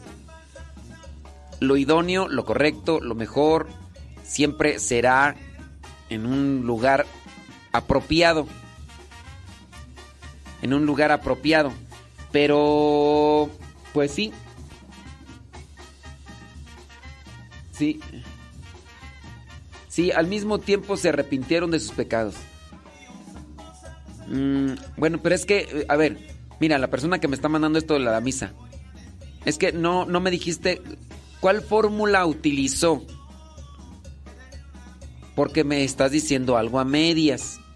Yo te estoy respondiendo con relación a de hacer una misa particular. ¿Se puede hacer una misa particular? Sí se puede hacer una misa particular. ¿Por qué? Porque dices tú que el sacerdote es amigo. y la renovación ahí en, de unos amigos, sí se puede. En ese sentido, sí. Pero no se puede andar celebrando misas en las casas a petición del público. Venga aquí a celebrar misas, venga aquí a celebrar misas. Algunas veces se permite por la situación pastoral, porque no hay capillas, pues ni modo, hay que hacerlo en una casa, pues. Pero hay que buscar todos los elementos que sean dignos. Pero con relación a esto de la confesión,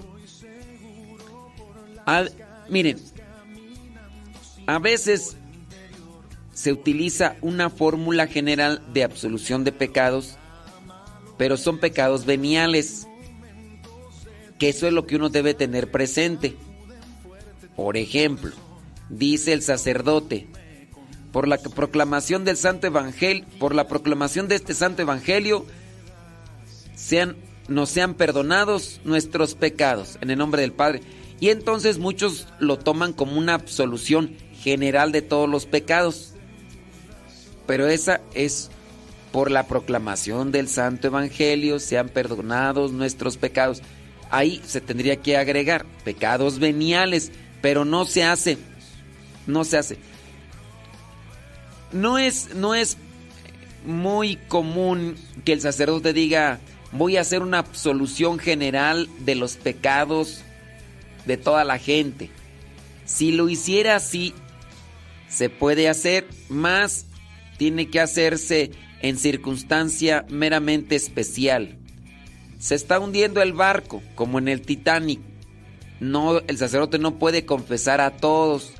Se va a caer un avión. Ah, bien. No puedo confesar de uno por uno. Yo les pregunto, ¿se arrepienten ustedes de sus pecados? Yo, sacerdote de la Iglesia Católica, absuelvo de todos sus pecados a los que se arrepientan de forma general en nombre del Padre, el Hijo, el Espíritu Santo. Solamente en esas circunstancias.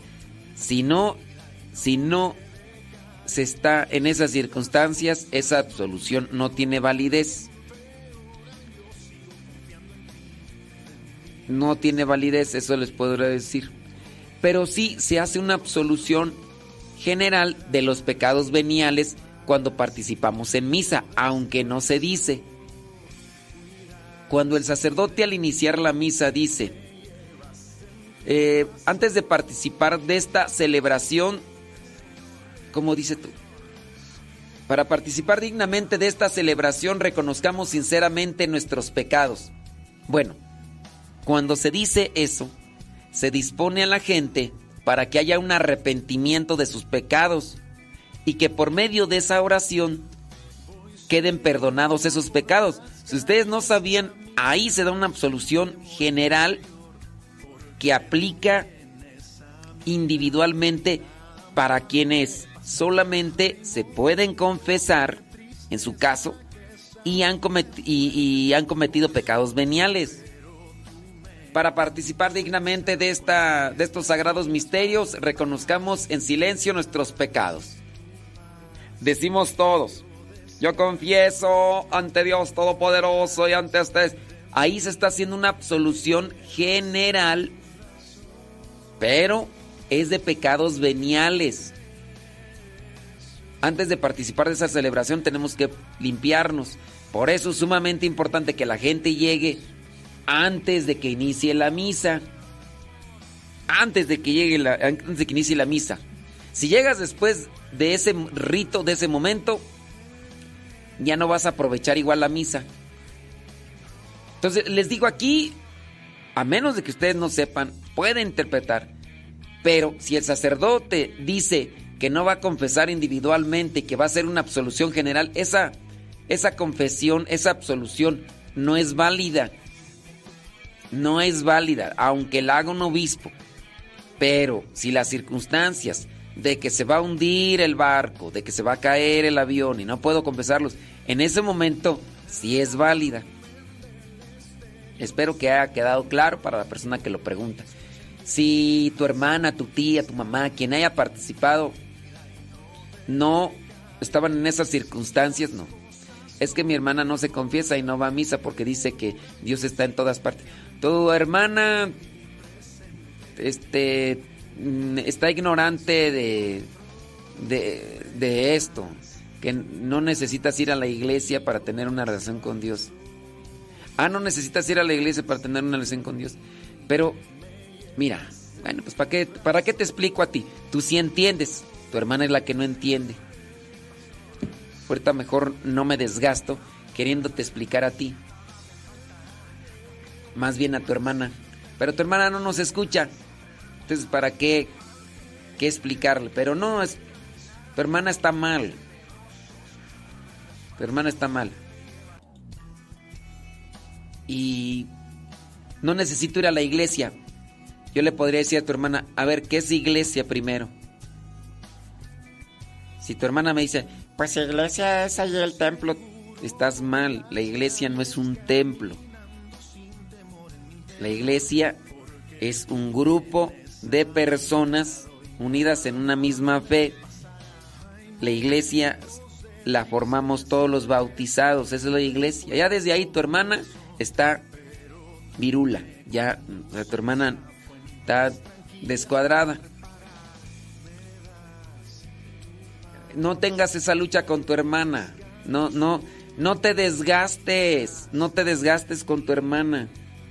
Cuando se disponga a escuchar, tú explícale.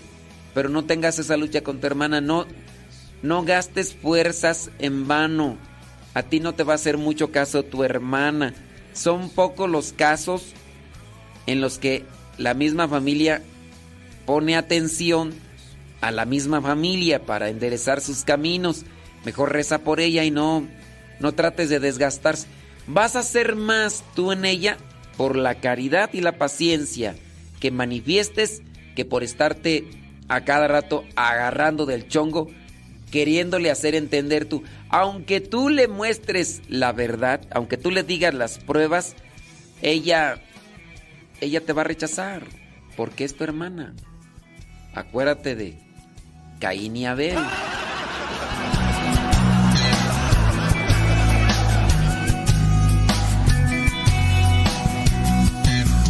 Voy seguro por las calles caminando sin temor en mi interior, porque tú vienes a mi lado y nada malo me pasará. Hay momentos de tristeza que sacuden fuerte todo el corazón, pero tú me conduces a fuentes tranquilas para reparar. Me das tu paz y yo descanso. Cuidas de mí, me llevas en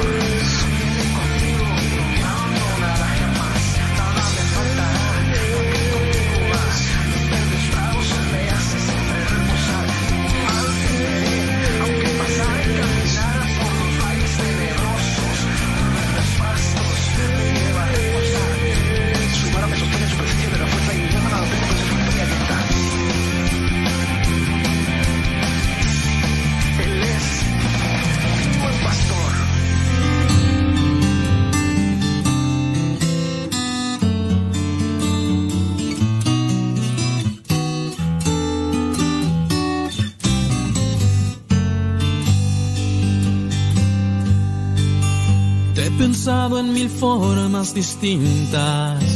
Has llenado de sueños y risas esta casa hoy construida sobre ti.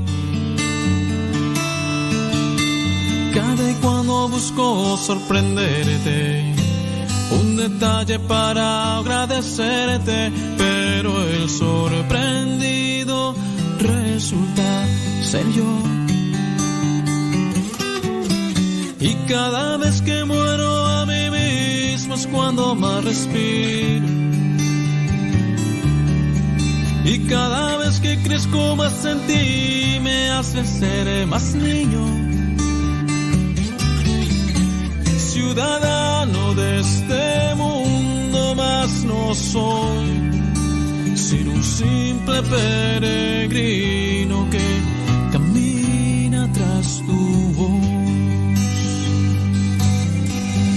he pensado en mil formas distintas.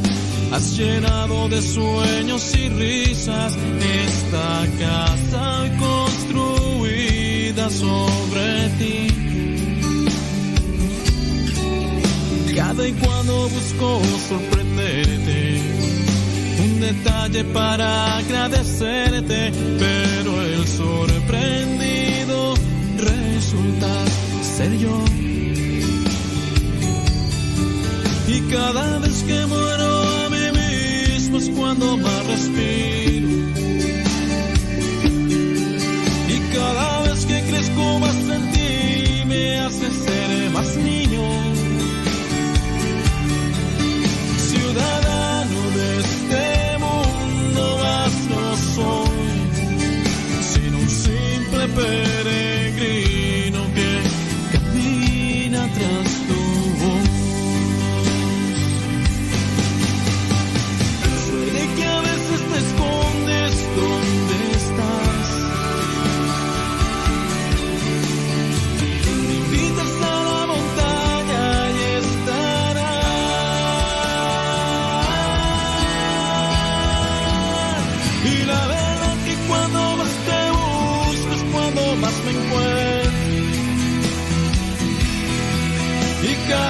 Muchísimas gracias. Saludos a ti que nos escuchas donde quiera que nos escuches y como quiera que nos escuches. Thank you very much. Déjame mandarle saludos a los que nos dicen dónde nos escuchan. Dice, yo ya me retiro, voy acá a hacer mis asuntos. Bueno, a ti no te saludo porque este, pues ya no nos estás escuchando como quiera, ¿verdad? Este, sí, exactamente. Saludos, dice por acá, bli bli bli, blu blu blu, bla bla bla. taca. Déjame ver. Sí, este. Saludos, dice Lidia Duarte. Hasta la Puente, California. Dice que su hija está cumpliendo años. Pues muchas felicidades a tu hija. Saludos, se llama Rosa. Rosa, Rosa, pero primorosa. Saludos, Lidia Duarte, gracias. ¿Quién más tú? Dice. Ah, qué bien, ¿no? Pues felicidad. Saludos a Rosalba Vergara, allá en Carolina del Norte. Muchas gracias. Dice, saludos, bli bli bli, blu blu blu, bla bla bla, bla bla bla. taca, taca, taca. Tampoco nos está diciendo dónde nos escucha. Julia Valencia, saludos Julia Valencia, allá en Michoacán. ¿Cómo andamos, Julia? Saludos al buen Benja. A Benjamín, saludos Benja. Saludos a Benjamín de Puebla, el Seco Puebla. Al Benja Junior. Saludos también a la Tocaya, a la mamá de Benja Junior, que se llama Modesta. Ande, pues saludos a la hermana que se llama Eve. Eve, la del Chelo. Chelo, no, Chelo. eh, Eliazar González Chelelo. No, no, no, no.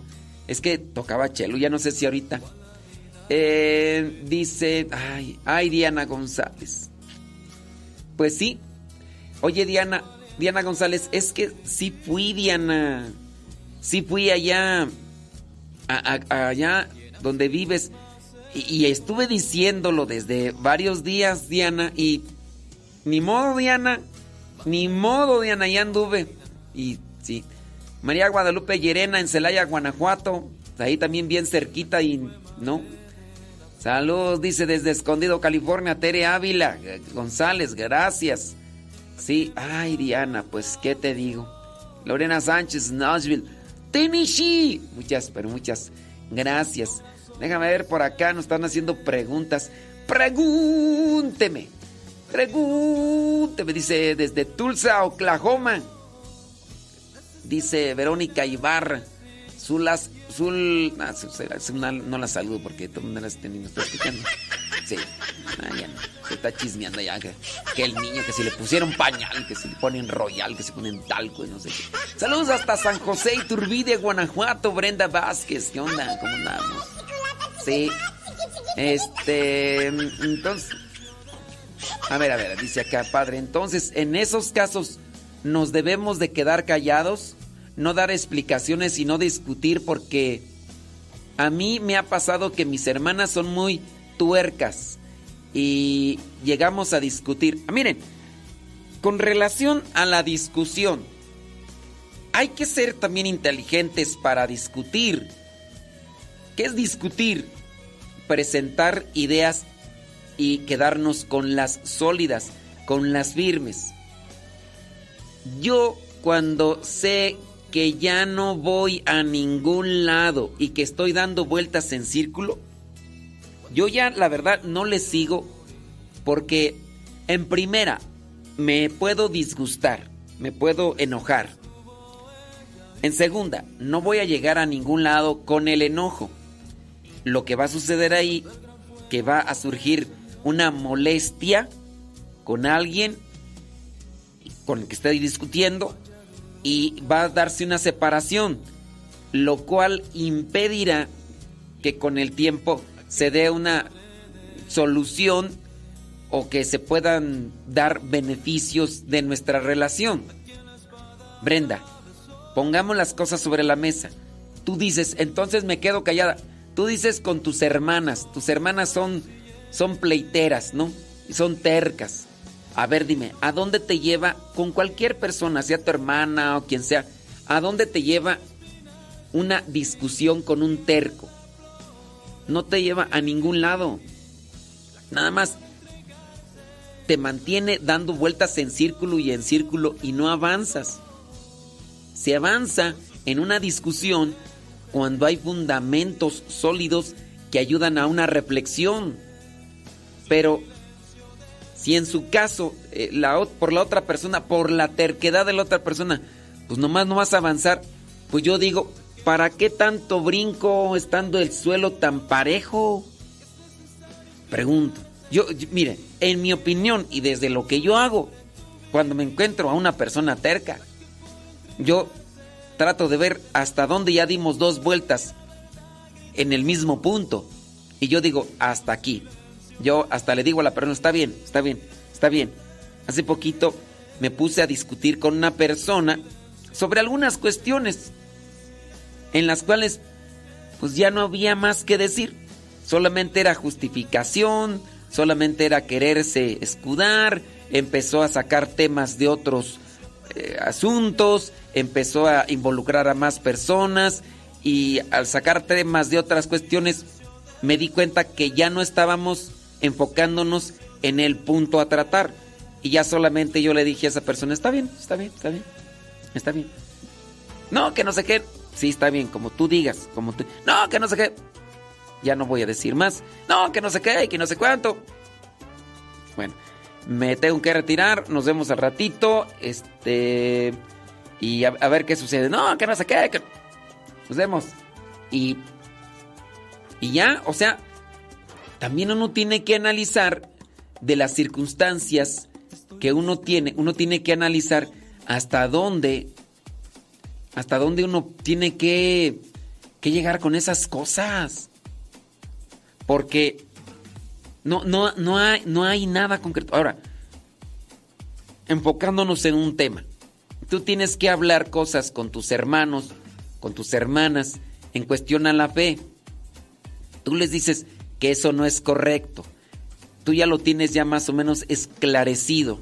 Le presentas respuestas válidas, les, le presentas eh, las cuestiones eh, con, con fundamento, eh, con algo sólido.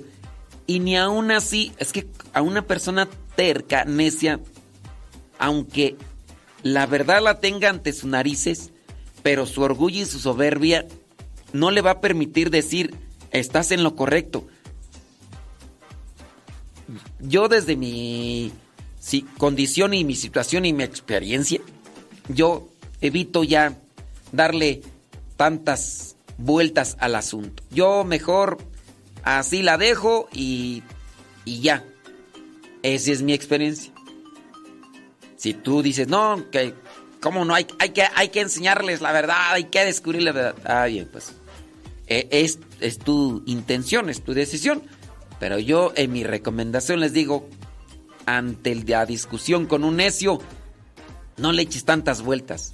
Lo único que va a suceder es que te vas a marear, no vas a avanzar, puede ser que te disgustes, se quiebre una relación de amistad y después no vas a tener oportunidad para aclarar, si es que llega el momento, ese asunto por el cual estaban discutiendo.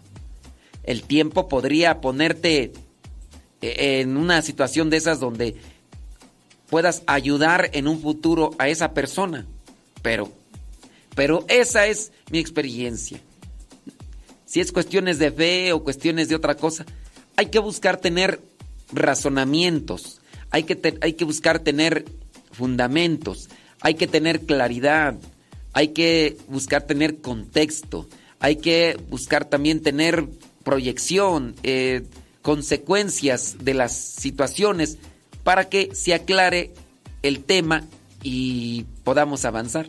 Pero pues si no, pues bueno, eso mi opinión.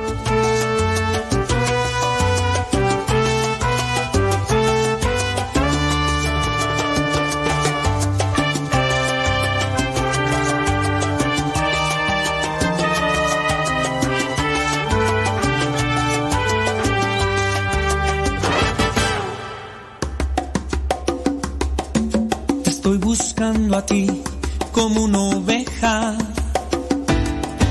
perdida que se alejó de mí.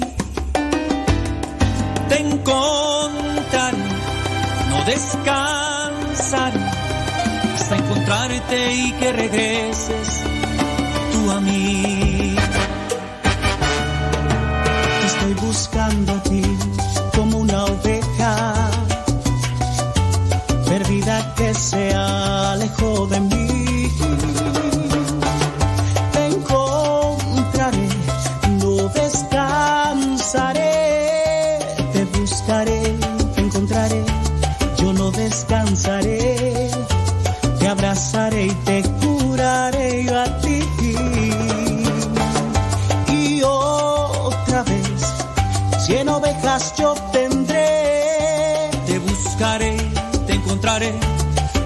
descansaré. Te abrazaré y te curaré yo a ti.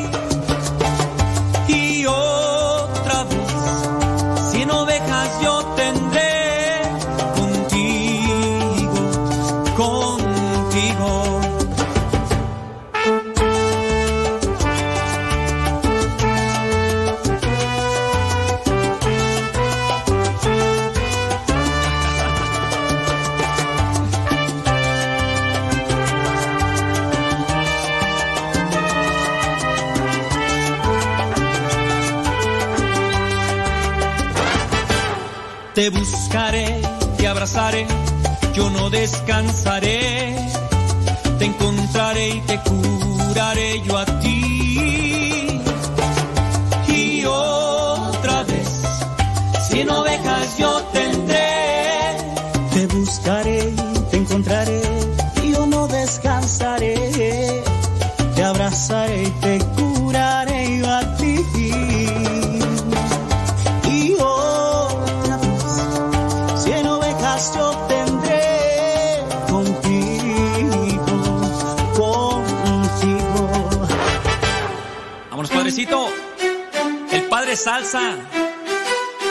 Edward Gilbert, desde República Dominicana.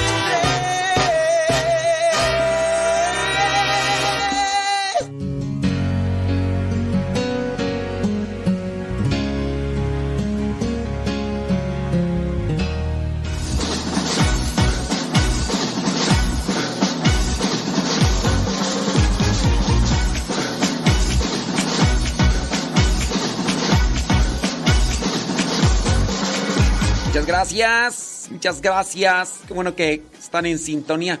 Oiga, pues miren, ya, nada más así como que eh, mirando un poquito nada más sobre la persona que dice que cada rato se conflictúa con sus hermanas, que porque dicen que sus, dicen sus hermanas que ellas pues no van a la iglesia, que porque pues Dios está en todas partes. Dice, eh, es que ellas dicen como usted que ellas no van a la iglesia porque Dios está en todas partes. Fíjate, yo, yo desde aquí ya incluso te voy a echar un pleito. No, ya, ya desde aquí me voy a encorajinar. O sea, que yo digo que no voy a la iglesia porque Dios está en todas partes. Fíjate, es que ellas dicen como usted dice, Padre. Ellas dicen como usted dice, Padre. Que ellas no van a la iglesia porque Dios está en todas partes. Yo cuando he dicho eso, cuando lo he dicho yo, hombre, les digo que nomás manipulan las cosas. Yo cuando he dicho que no voy a la iglesia porque Dios está en todas partes. No, no. Miren, no se pongan a discutir con los necios. Yo nunca he dicho eso, en primera. La otra.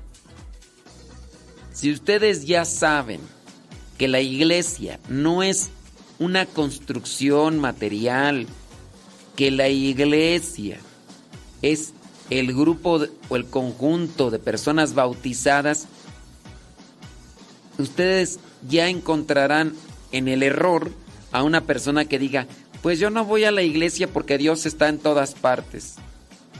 Sí, Dios está en todas partes. La pregunta es, ¿tú tienes una conexión con Dios? ¿Tú tienes una relación con Dios? Aunque no vayas al templo, si es que te refieres al templo como la iglesia. ¿Tú la tienes? Si la tienes, que se te note. Pero no tendrías por qué. Pero bueno, e, es, digo, es ponerse a, pelear con un necio. Si, si ya la persona dice, yo no voy a la iglesia porque Dios está en todas partes, pues sepan pues que mal. O sea, decirle, ok, muy bien. Y si Dios está en todas partes, ¿le hablas?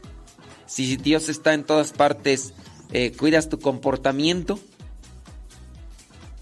Dice aquel cuentito de, de, aquel ladrón que le dijo a su hijo, vente, vamos a robarnos, eh, vamos a robar una casa. Y le estaba enseñando el ladrón a su hijo. Y le estaba dando a conocer pues todos los pasos. Hay que llegar, hay que ponerse en una esquina, hay que mirar la casa, hay que ver si hay movimiento, hay que mirar para un lado, hay que mirar para el otro, hay que mirar atrás a ver si no viene gente.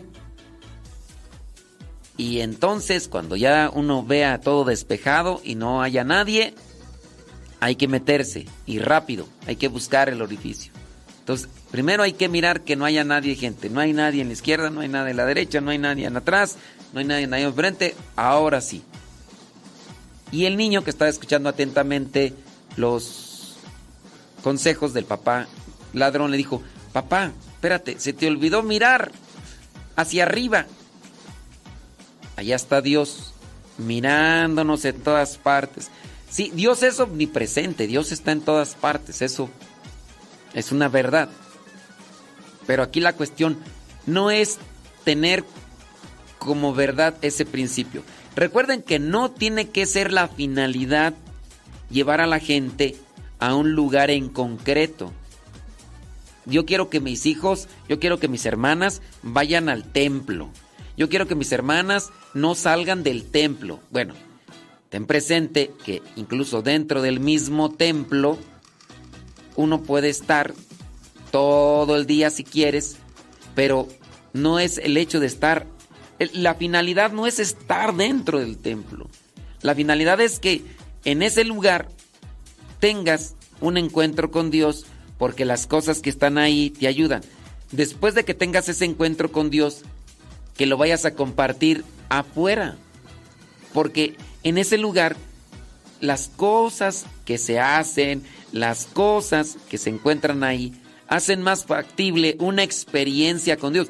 Eso ustedes lo deben de tener. La finalidad no es de que vaya, tienes que ir a misa.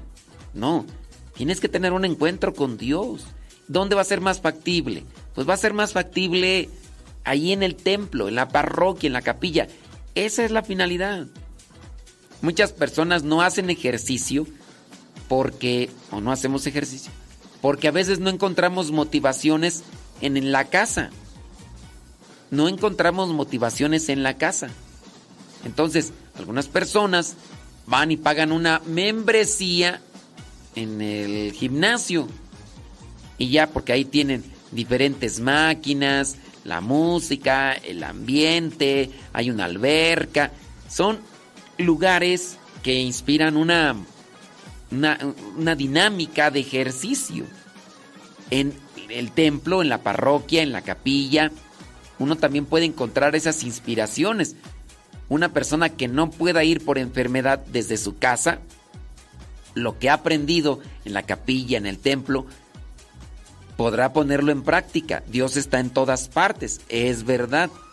Pero no es la finalidad de hacer que las personas estén dentro de un lugar en específico.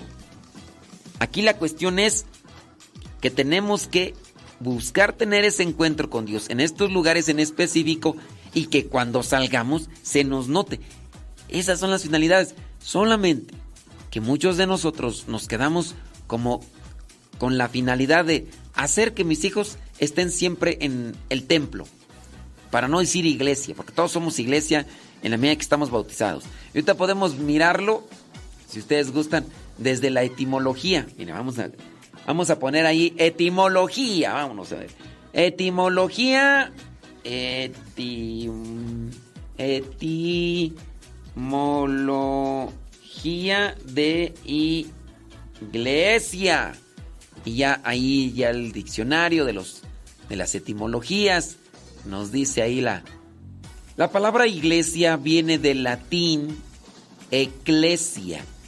Esta palabra eclesia viene de un vocablo griego que también es eclesia, o sea, es lo mismo en griego y en latín.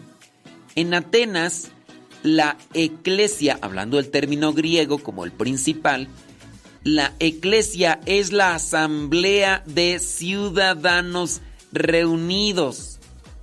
La iglesia entonces, cuando hablamos de iglesia católica, no nos referimos a una persona, o no, no nos referimos, perdón, a un templo, a un lugar, con una construcción material. La iglesia es asamblea de ciudadanos reunidos. En la antigua, en la antigua Grecia, estos ciudadanos reunidos hablaban de cuestiones políticas, porque es Grecia, porque ahí fue la cuna de la filosofía. San Pablo usó esta palabra para referirse a la congregación de creyentes cristianos.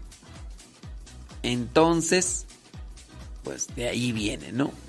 De ahí viene. Entonces San Pablo dice, congregación de creyentes cristianos. ¿Por qué? Porque era la cultura que rodeaba, entonces se llegan a utilizar estos términos y desde ahí entonces se toma. Muy bien. Ya ahí lo tenemos claro. Bueno, entonces, ¿a dónde? Ya, ya hasta me, ya hasta me revolví tú. Ya hasta me revolví. Nosotros no debemos pues de enfocarnos en estar en un lugar meramente en concreto, sino ir a ese lugar como un medio. O sea, es es el vaso, es la cuchara, es aquello que me sirve para algo, ir al templo. Si una persona dice, yo no voy a la iglesia por, porque quiera decir el templo, porque Dios está en todas partes, sí, es verdad, Dios está en todas partes. Y por eso uno debe de cuidar sus palabras, su manera de vivir. Pero ten presente que en el templo, en la capilla, están las cosas dispuestas y preparadas para tener una mejor relación con Dios. De manera que vayas una hora, tengas un encuentro con Él, lo aproveches y a partir de ahí, entonces, tú también puedas llenarte de Dios y compartirlo a los demás. Porque la finalidad es que estemos llenos de Dios para que con nuestras palabras y acciones lo demos a conocer.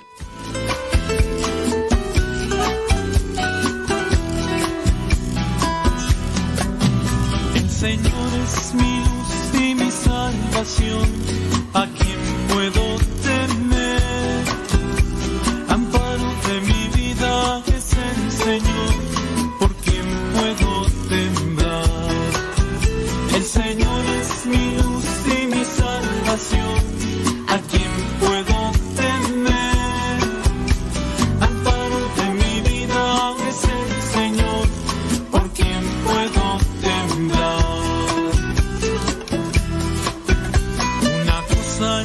Señor solo pido habitar por siempre en su casa y poder gozar y poder gustar la dulzura y la grandeza de su amor. El Señor es mi luz y mi salvación, a quien puedo temer.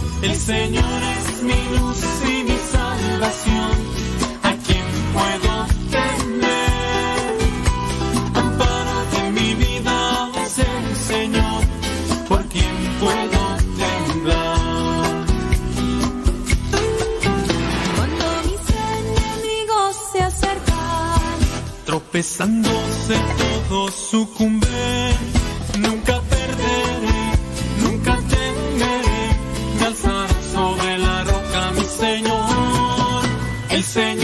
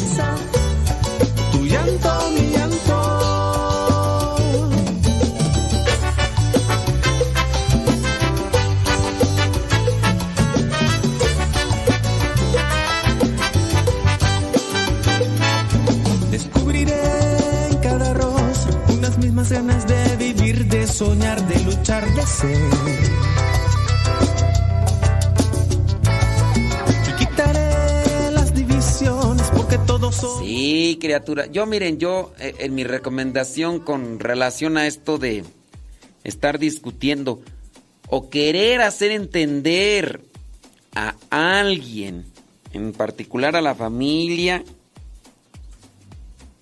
remarco, será complicado que ustedes desde un terreno familiar puedan hacer entender a un necio. No, no se empecinen, no se obsesionen por... Yo tengo que cambiarlos. Yo los voy a cambiar. No. No, no, no, no te, no te desesperes, esperes. Si ves que ni con aceitito afloja, no, espérate, hombre, espérate. Sí, porque ya ahí me manda pues más mensajes y todo eso. Pero sí, trata de darles a conocer lo poquito que, que puedas en lo poquito que se puede. Déjame pasar acá otra pregunta, ¿qué te parece? Este... Eh, busca bien. A mí se me hace que no has buscado bien. Dice por acá... Mm, eh, una pregunta. Una compañera de trabajo dice que cuando alguien muere y lo entierran, ¿es verdad que la cruz la tienen que poner en la tumba? No, es, son costumbres. Son costumbres de la gente. Eso no. Eso se lo sacó alguien de la manga y de ahí para allá. Pues nomás no. Que tienen que poner la. Tienen que poner en la tumba al terminar el novenario y luego se hace el levantamiento de la cruz y que es mejor que lo entierren antes del mediodía que para que el alma salga a, penar en el día y en la noche, ¡vámonos! Que eso le decía a su abuelita. Pues con todo respeto, ¿verdad? Pero, pues, la abuelita a mí se me hace que ya ni está. Y, pues, bueno, pues miren, son, son muchas cuestiones de nuestra fe. Ustedes tienen que analizarlas a la luz de la palabra, porque hay muchas cuestiones de la fe que, que son manejadas por costumbres de pueblo. En ocasiones alguien supone algo, lo plantea, tiene autoridad moral, como en este caso la abuelita. Nadie. Muchas de estas abuelitas ni leer sabían, ni leer sabían. Ahora, que hayan recibido esa indicación de algún fraile, de algún misionero, está muy difícil. Porque si ahorita estamos carentes de evangelizadores, aunque el Internet sobreabunda, en aquellos tiempos la cosa estaba todavía más complicada. Sí había menos gente, pero no había tantos misioneros para evangelizar. Si hacía una evangelización más movida por el miedo, que por la concientización. Entonces muchas de estas costumbres que presentaban las abuelitas, yo pienso que están más bien ancladas en la superstición. Así que para la persona que escribe eso, que dice que una compañera de trabajo, lo siguen haciendo, lo siguen transmitiendo, cuando no hay ni siquiera una concientización que hay que enterrarlo antes del mediodía, que porque si no van, a andar acá y que, que se va a levantar en la noche, el alma sale a penar. ¿A penar qué? Hay veces que en eso tienen ni siquiera bien claro el concepto. Cuando hablamos de que un alma pudiera estar en pena, es decir, que está pagando sus penas, pero en el purgatorio, no es que ande en pena dando pena ajena o qué? O, anda entre nosotros moviendo las cosas. No, si decimos en el término correcto, es un alma que está en pena. Es decir, que está pagando lo que vendría a ser el resultado de sus pecados. El ejemplo. Eh, fulano de tal chocó. Le perdonaron, pero tiene una pena de estar en la cárcel por haber causado daños materiales, tanto, o sea, lo perdonaron, pero el perdón, el perdón no quiere decir que ya no tenga que pagar los daños materiales y los tiene que pagar de una manera. Los tiene que pagar los daños materiales de una manera. Y eso es la pena. Le dieron de pena tres meses de cárcel, no sé qué. Le dieron de pena. Eso es el, alma en pena. Pero no quiere decir que anda entre nosotros, asustándonos o, o haciendo ese tipo de cosas. No, eso. No, no. No va. No. Entonces son, son meras cuestiones, este. Allá. Eh, bueno, ya la persona iba a escribir ahí todo eso, pero sí, eh, con todo respeto para las abuelitas, pero no, muchas de las abuelitas transmitían cosas que les dieron, pero sin mucho razonamiento ni mucha concientización. A la luz de la palabra, también a la luz del conocimiento, del discernimiento, tenemos que ir purificando nuestras costumbres para que no nos vayamos desviando cada vez más de, de la fe. ¿Qué costumbres?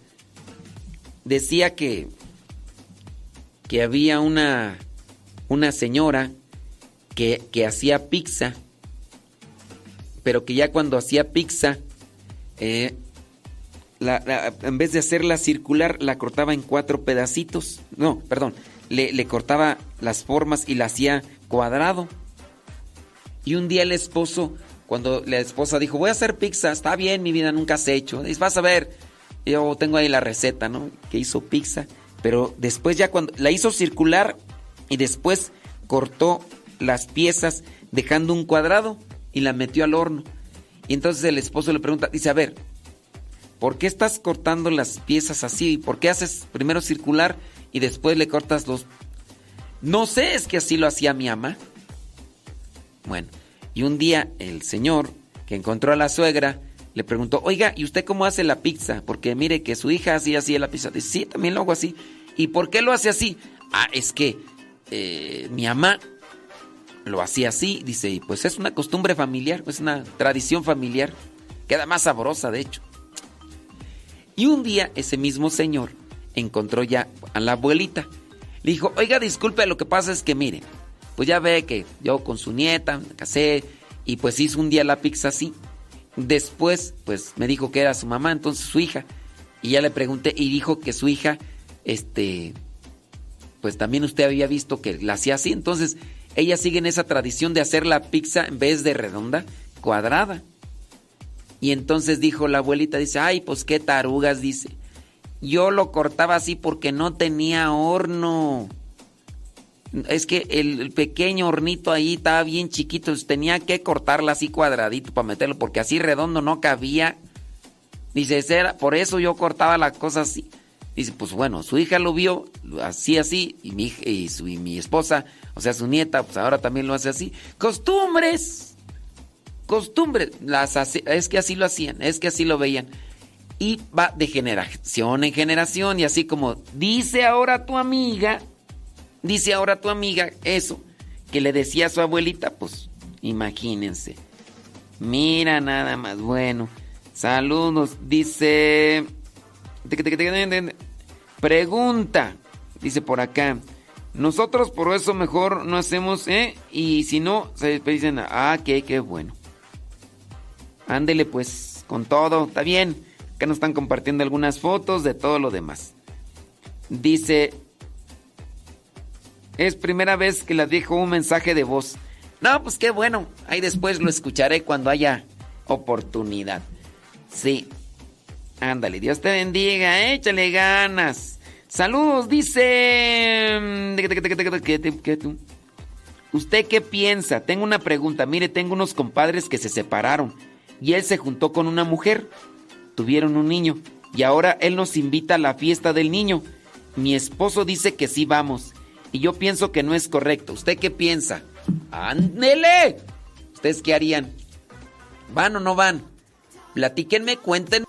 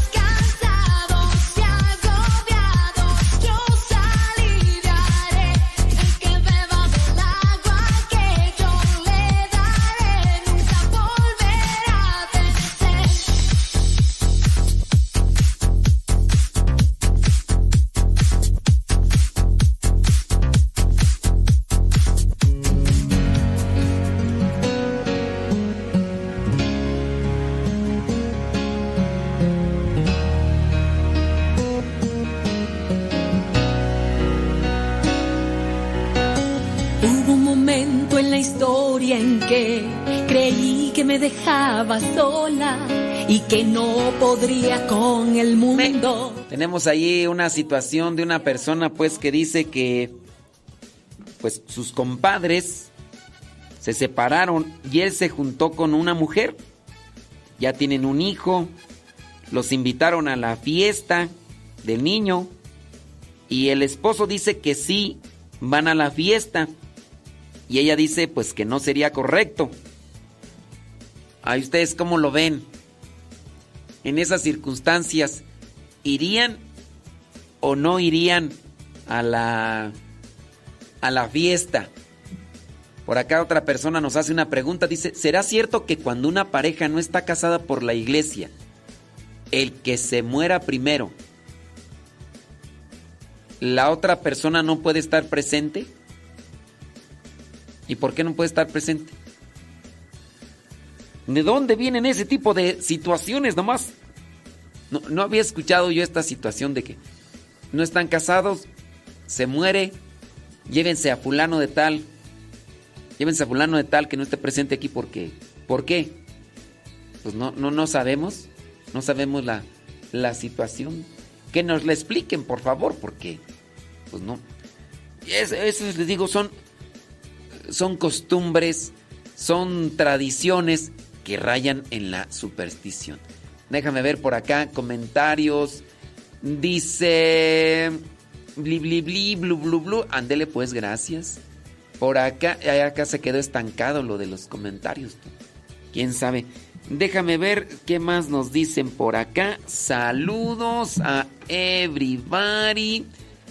Y no, no hay comentarios de. Tú irías a la fiesta de uno de tus compadres cuando se ha separado y está ya viviendo con otra mujer y tiene niño. No veo comentarios. Yo pienso que que andan ocupados. Bueno, eh, saludos y más saludos por acá. Ok, no hay nada.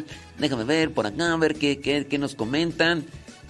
Dice por acá, hablando de difuntos, hace una semana asistí a un funeral, misa de cuerpo presente. Están tocando en la iglesia. Alguien murió por la espalda, que siempre mató en defensa no quiso ir a su madre. Cuando le dijo no vayas, te han preparado una treta. Ah, es una canción, ¿verdad? Bueno, dice que fue a misa de cuerpo presente y luego fueron al cementerio, al entierro, y tuvo que llevarse a su niño de seis años porque él no fue a la escuela. ¿Ok? La cuñada dice que no debió llevarlo que porque dice su mamá que en paz descanse, que los niños no debían ir a los entierros porque se llevaban todos los malos espíritus o cosas malas de las tumbas o de los difuntos. ¿Usted qué piensa? Pues lo he dicho antes, lo he dicho antes que esas ideas pues son de las mamás, de las abuelitas, de las costumbres del pueblo. A ver, hay personas que viven alrededor de los cementerios con todos los niños. Hay señores que trabajan en los cementerios. Hay señores que en sí pues tienen que convivir ahí. Si fuera eso de que ah, ¿sabes qué? El niño el niño este trae toda la carga de, espíritus inmundos o de ¿De qué cosas dices tú? De, de espíritus o cosas malas. Esa es solamente superstición, imaginación. Miren, entendamos que Dios es un Dios providente, que nos quiere mucho, que nos resguarda.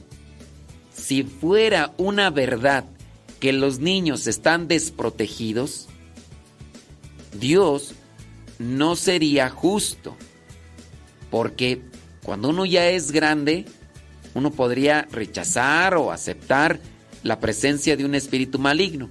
Pero cuando somos niños, ni limpiarnos sabemos.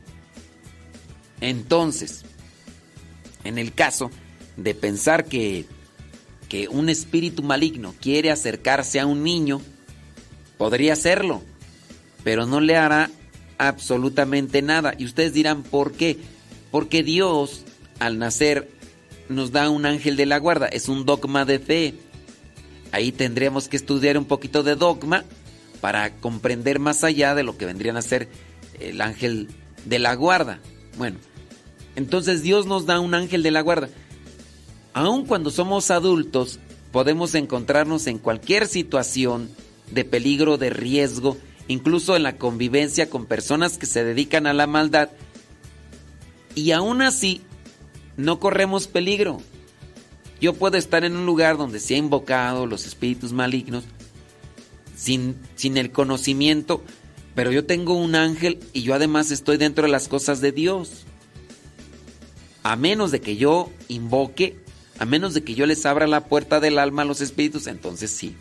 Es como decirle, ángel de la guarda, tú no te metas ahorita, ¿qué, qué te importa? Yo quiero hacer con mi vida lo que yo quiera. Y ya. Pero no es, no es en realidad que los niños se vean desprovistos o se vean vulnerables ante el ataque de los espíritus malignos que sí, sí existen y que están siempre el acoso. En su deseo y en su libertad, ellos podrían estarse llevando un montón de almas. Pero gracias a los ángeles de la guarda, ahí hablar de los ángeles y eso pues es una cuestión más teológica, eh, más de dogma, más de doctrina y es encontrar en la fe a lo largo de los años. Si al mismo Jesús ángeles le resguardaban, también a nosotros nos resguardan, nos ayudan. Pero entonces no, no hay que darle eh, mucha importancia ni darle mucha credibilidad a esto de que si llevas a un niño al cementerio se le van a pegar todos los malos espíritus, ¿no? El ángel de la guarda siempre va a estar allí eh, buscando resguardarnos, buscarnos, llenarnos de su presencia. Déjame ver por acá. Eh, dice, solo para decirle que... Muy bien. Ah, muy bien. Bueno, pues Échale muchas granas, Rodrigo Fermín. Dice por acá, saludos. Eh, que, ah, mira nada más. Pues sí, ni modo. Y, ah, ni, sí, ni modo. Ándele desde Antonia, allá en Juventino Rosas, Guanajuato. Sí, ni modo. Ay, será para otra ocasión. Sí, échele galleta, ándele. Dice, padre, pues, eh, yo no iría porque la responsabilidad es con el ahijado, no con el compadre. Yo no iría, a lo mejor el compadre andaba de pidino la suelta. Este dice Lucy que ella no iría si su compadre este mm, si su compadre se juntara con otra persona, se separara de su esposa y tuviera un hijo con otra mujer y si el compadre les invite, dice Lucy que no iría. Ándele pues, no, pues. Es la opinión. Dice por acá, bli, bli, bli. Dice, tengo una pregunta. ¿Es verdad que si pongo el rosario en el cuello me librará de todo mal? No, esa es superstición. Y que si no tengo ganas de levantarme por las mañanas el rosario me dará la fuerza. No, esa es pura superstición. Sí, es de su pura superstición. No, sí. Y luego me mandaste un montón de cosas ahí. ¿Quién sabe qué será eso? Bueno, ahí después cuando las pueda ver, las voy a ver, porque ahorita no las puedo ver. Dice, yo en lo personal por acá, dice, yo no iría. Por el repente, por el repente, par cada uno de los compadres para y darse los años dos. No, ahí no lo entiendo. Ay, quién sabe qué me quisiste decir ahí, compadre. No, no le entiendo. Ándele pues.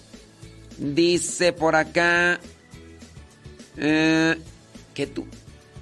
Yo sí asistiría a la fiesta del compadre. La hermana en Cristo que dice que está mal, también estuvo mal que no haya corregido antes a los compases para que no se separaran.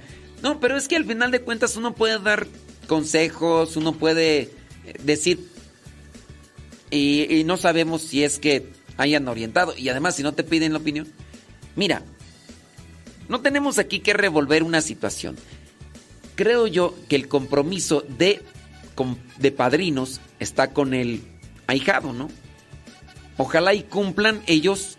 La, la, persona que pregunta que si, que si sería correcto no ir a, a la fiesta. Aquí no hay que meter eso de la fiesta y una responsabilidad de compadres está con el ahijado. Cumplan su papel con el ahijado. Que si ustedes son invitados por el compadre que ya está con otra mujer a una fiesta, esa es otra cuestión aparte. Ahí dependiendo la amistad y todo. No quiere decir que por ir a la fiesta respalden su unión ilegítima. Esas son convivencias y creo yo que todos debemos de aportar algo bueno en cualquier circunstancia. Si tu compadre está mal, pues que tu presencia o tus palabras puedan en cierto modo siempre ayudar a una corrección de camino. Ese es mi comentario, eso no lo tienes que mezclar, cumple con tu papel de padrino o madrina con el chamaco, si quieres ir a la fiesta, puedes ir, pero Ten presente que siempre debemos de buscar ayudar a quien ya se desvió del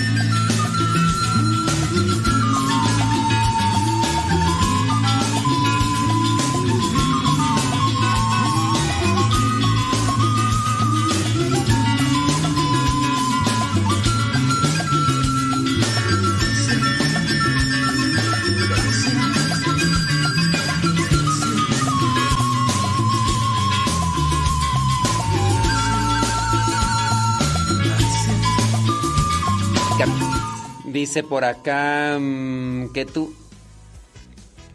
Saludos desde Los Ángeles, California. Ya que haya, ya que vaya, pienso hacer la lucha de verlo, aunque usted no lo quiera. Ese día que me digan que está aquí, yo me voy a esconder. Me voy a meter allá en la. En el establo. Allá me voy a meter en el establo. Y les voy a decir, díganle que ando en, en Los Ángeles. Sí. Sí, ese día que, que venga, que me digan, ahí está, le voy a decir, díganle que. Que ahorita ando en Los Ángeles y que voy a regresar dentro de mm, tres meses. esperando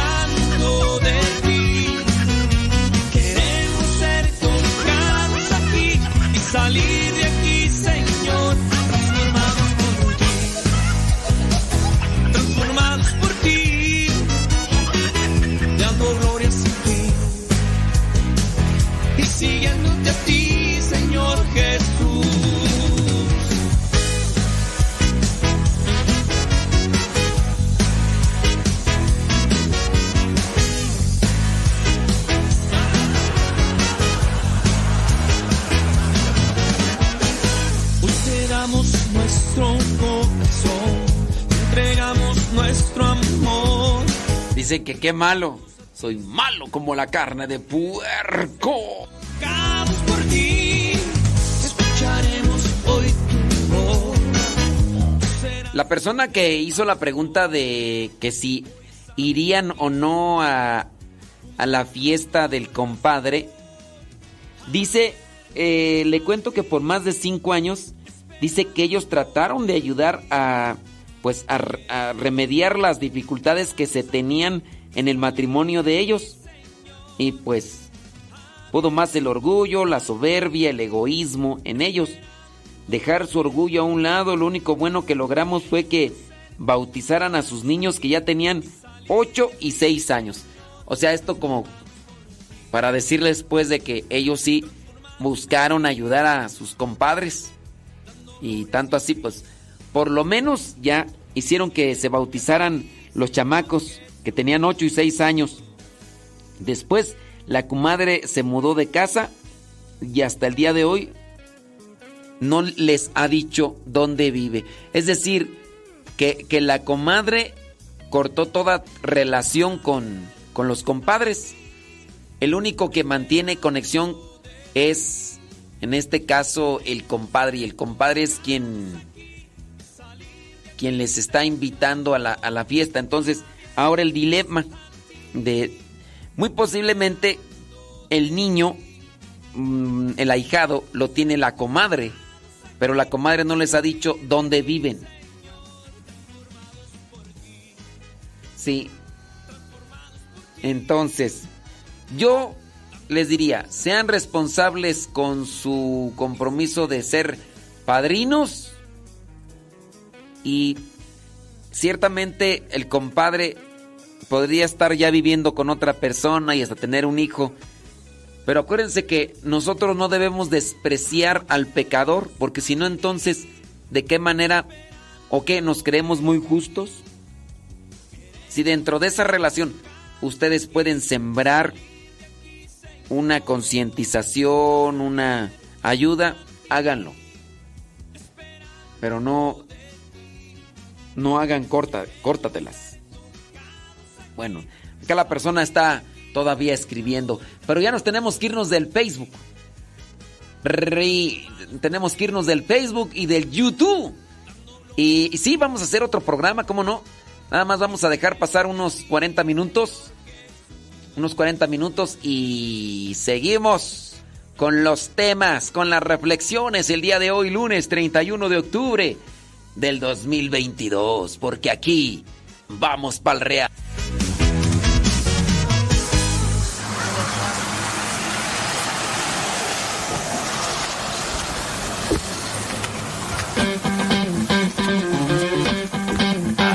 Vamos para el Real de 14. Qué bonito Real de 14, la neta. Desde que te metes al túnel, al túnel minero de Real de 14, ya desde ahí dices, qué bonita experiencia, qué bonita experiencia. Hacemos el corte ahí en, Facebook y YouTube. Los que quieran pasarse a Radio Cepa, ya saben, son bienvenidos. Digo, a menos de que estén en Radio Cepa y Facebook y YouTube y Telegram al mismo tiempo. Pero si no, pásense al al Radio Cepa, descargue la aplicación o búsquenos ahí en el Google.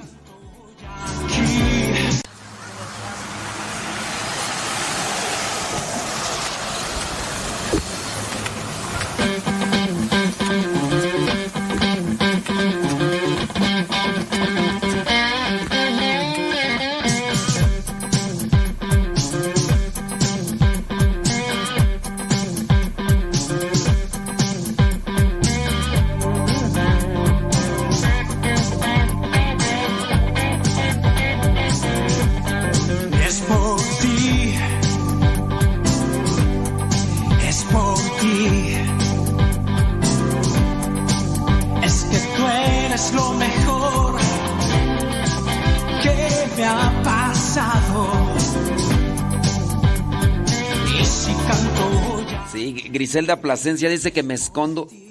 Así que la persona que dice que está en Los Ángeles y que cuando venga va a hacer todo lo posible por buscarnos, nos vamos a esconder. Así como cuando Griselda Plasencia estaba aquí como a 40 minutos. Y me mandó y me mandó mensaje y yo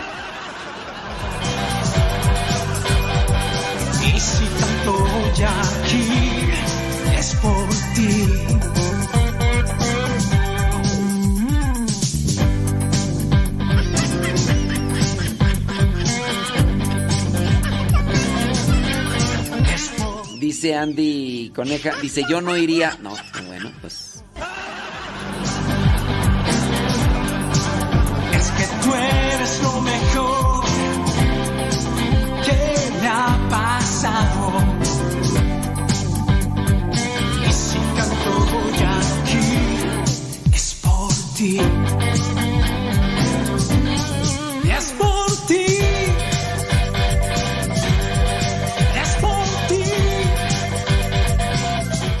Dice por acá una persona, dice, si de verdad se preocuparon por salvar ese matrimonio, qué incongruencia que ahora vayan a la fiesta de la relación que están ofendiendo a Dios. Pero miren, es que si nosotros nos mantenemos en esa postura, podría ser que, estemos en un cierto tipo de actitud farisaica. Porque yo no voy con ellos porque están ofendiendo a Dios. Ok. Acuérdense que nuestra relación con los demás debe ser para ayudarlos. Nuestra relación con los demás no debe de fundarse en si están bien, entonces me relaciono con ellos. Si no están bien, si están en pecado, entonces fuchi. Fúchila porque su situación pecaminosa no es agradable a Dios. Esa era la postura de los fariseos. Esa era la postura de los fariseos y, nosotros debemos de tener eh, ese cuidado porque si no, pues imagínense que eso era lo que le decían a, a Jesús, ¿no? Miren nada más con quién anda, pecadores y esto y lo otro. Si la relación del otro está ofendiendo a Dios, ok. Mi postura es de hacer juicios o de ayudar a las personas en lo que se dejen para que se acerquen a Dios. O nosotros solamente debemos de jun- juntarnos o relacionarnos o convivir con personas que tienen una vida santa. A ver, yo, yo ahí pregunto, ¿creen que es correcto? ¿Creen que es correcto? Si, si en este caso la persona no está viviendo bien con Dios, ah, no, esa, esa relación ofende a Dios. ¿Sabes qué? Yo no me voy a, yo no voy a ser cómplice de esa relación. Tú no eres cómplice. Pero no, no debería ser nuestra relación de cristianos ayudar a los demás en la medida en que los demás nos abran la puerta de sus amistades para compartir, aunque tú estés muy mal. Entonces me van a juzgar a mí, ustedes, porque yo tengo cierto tipo de amistad y conexión con personas que viven mucho pecado, homosexuales, personas que están relacionadas con con las personas malas. Yo tengo cierto tipo de amistad y comparto algún mensaje. Entonces, no creo que sea lo correcto porque hay que ayudarles. Hay que ayudarles a, los demás. E, ese vendría a ser eh, mi comentario de que busquemos siempre ayudar a los demás.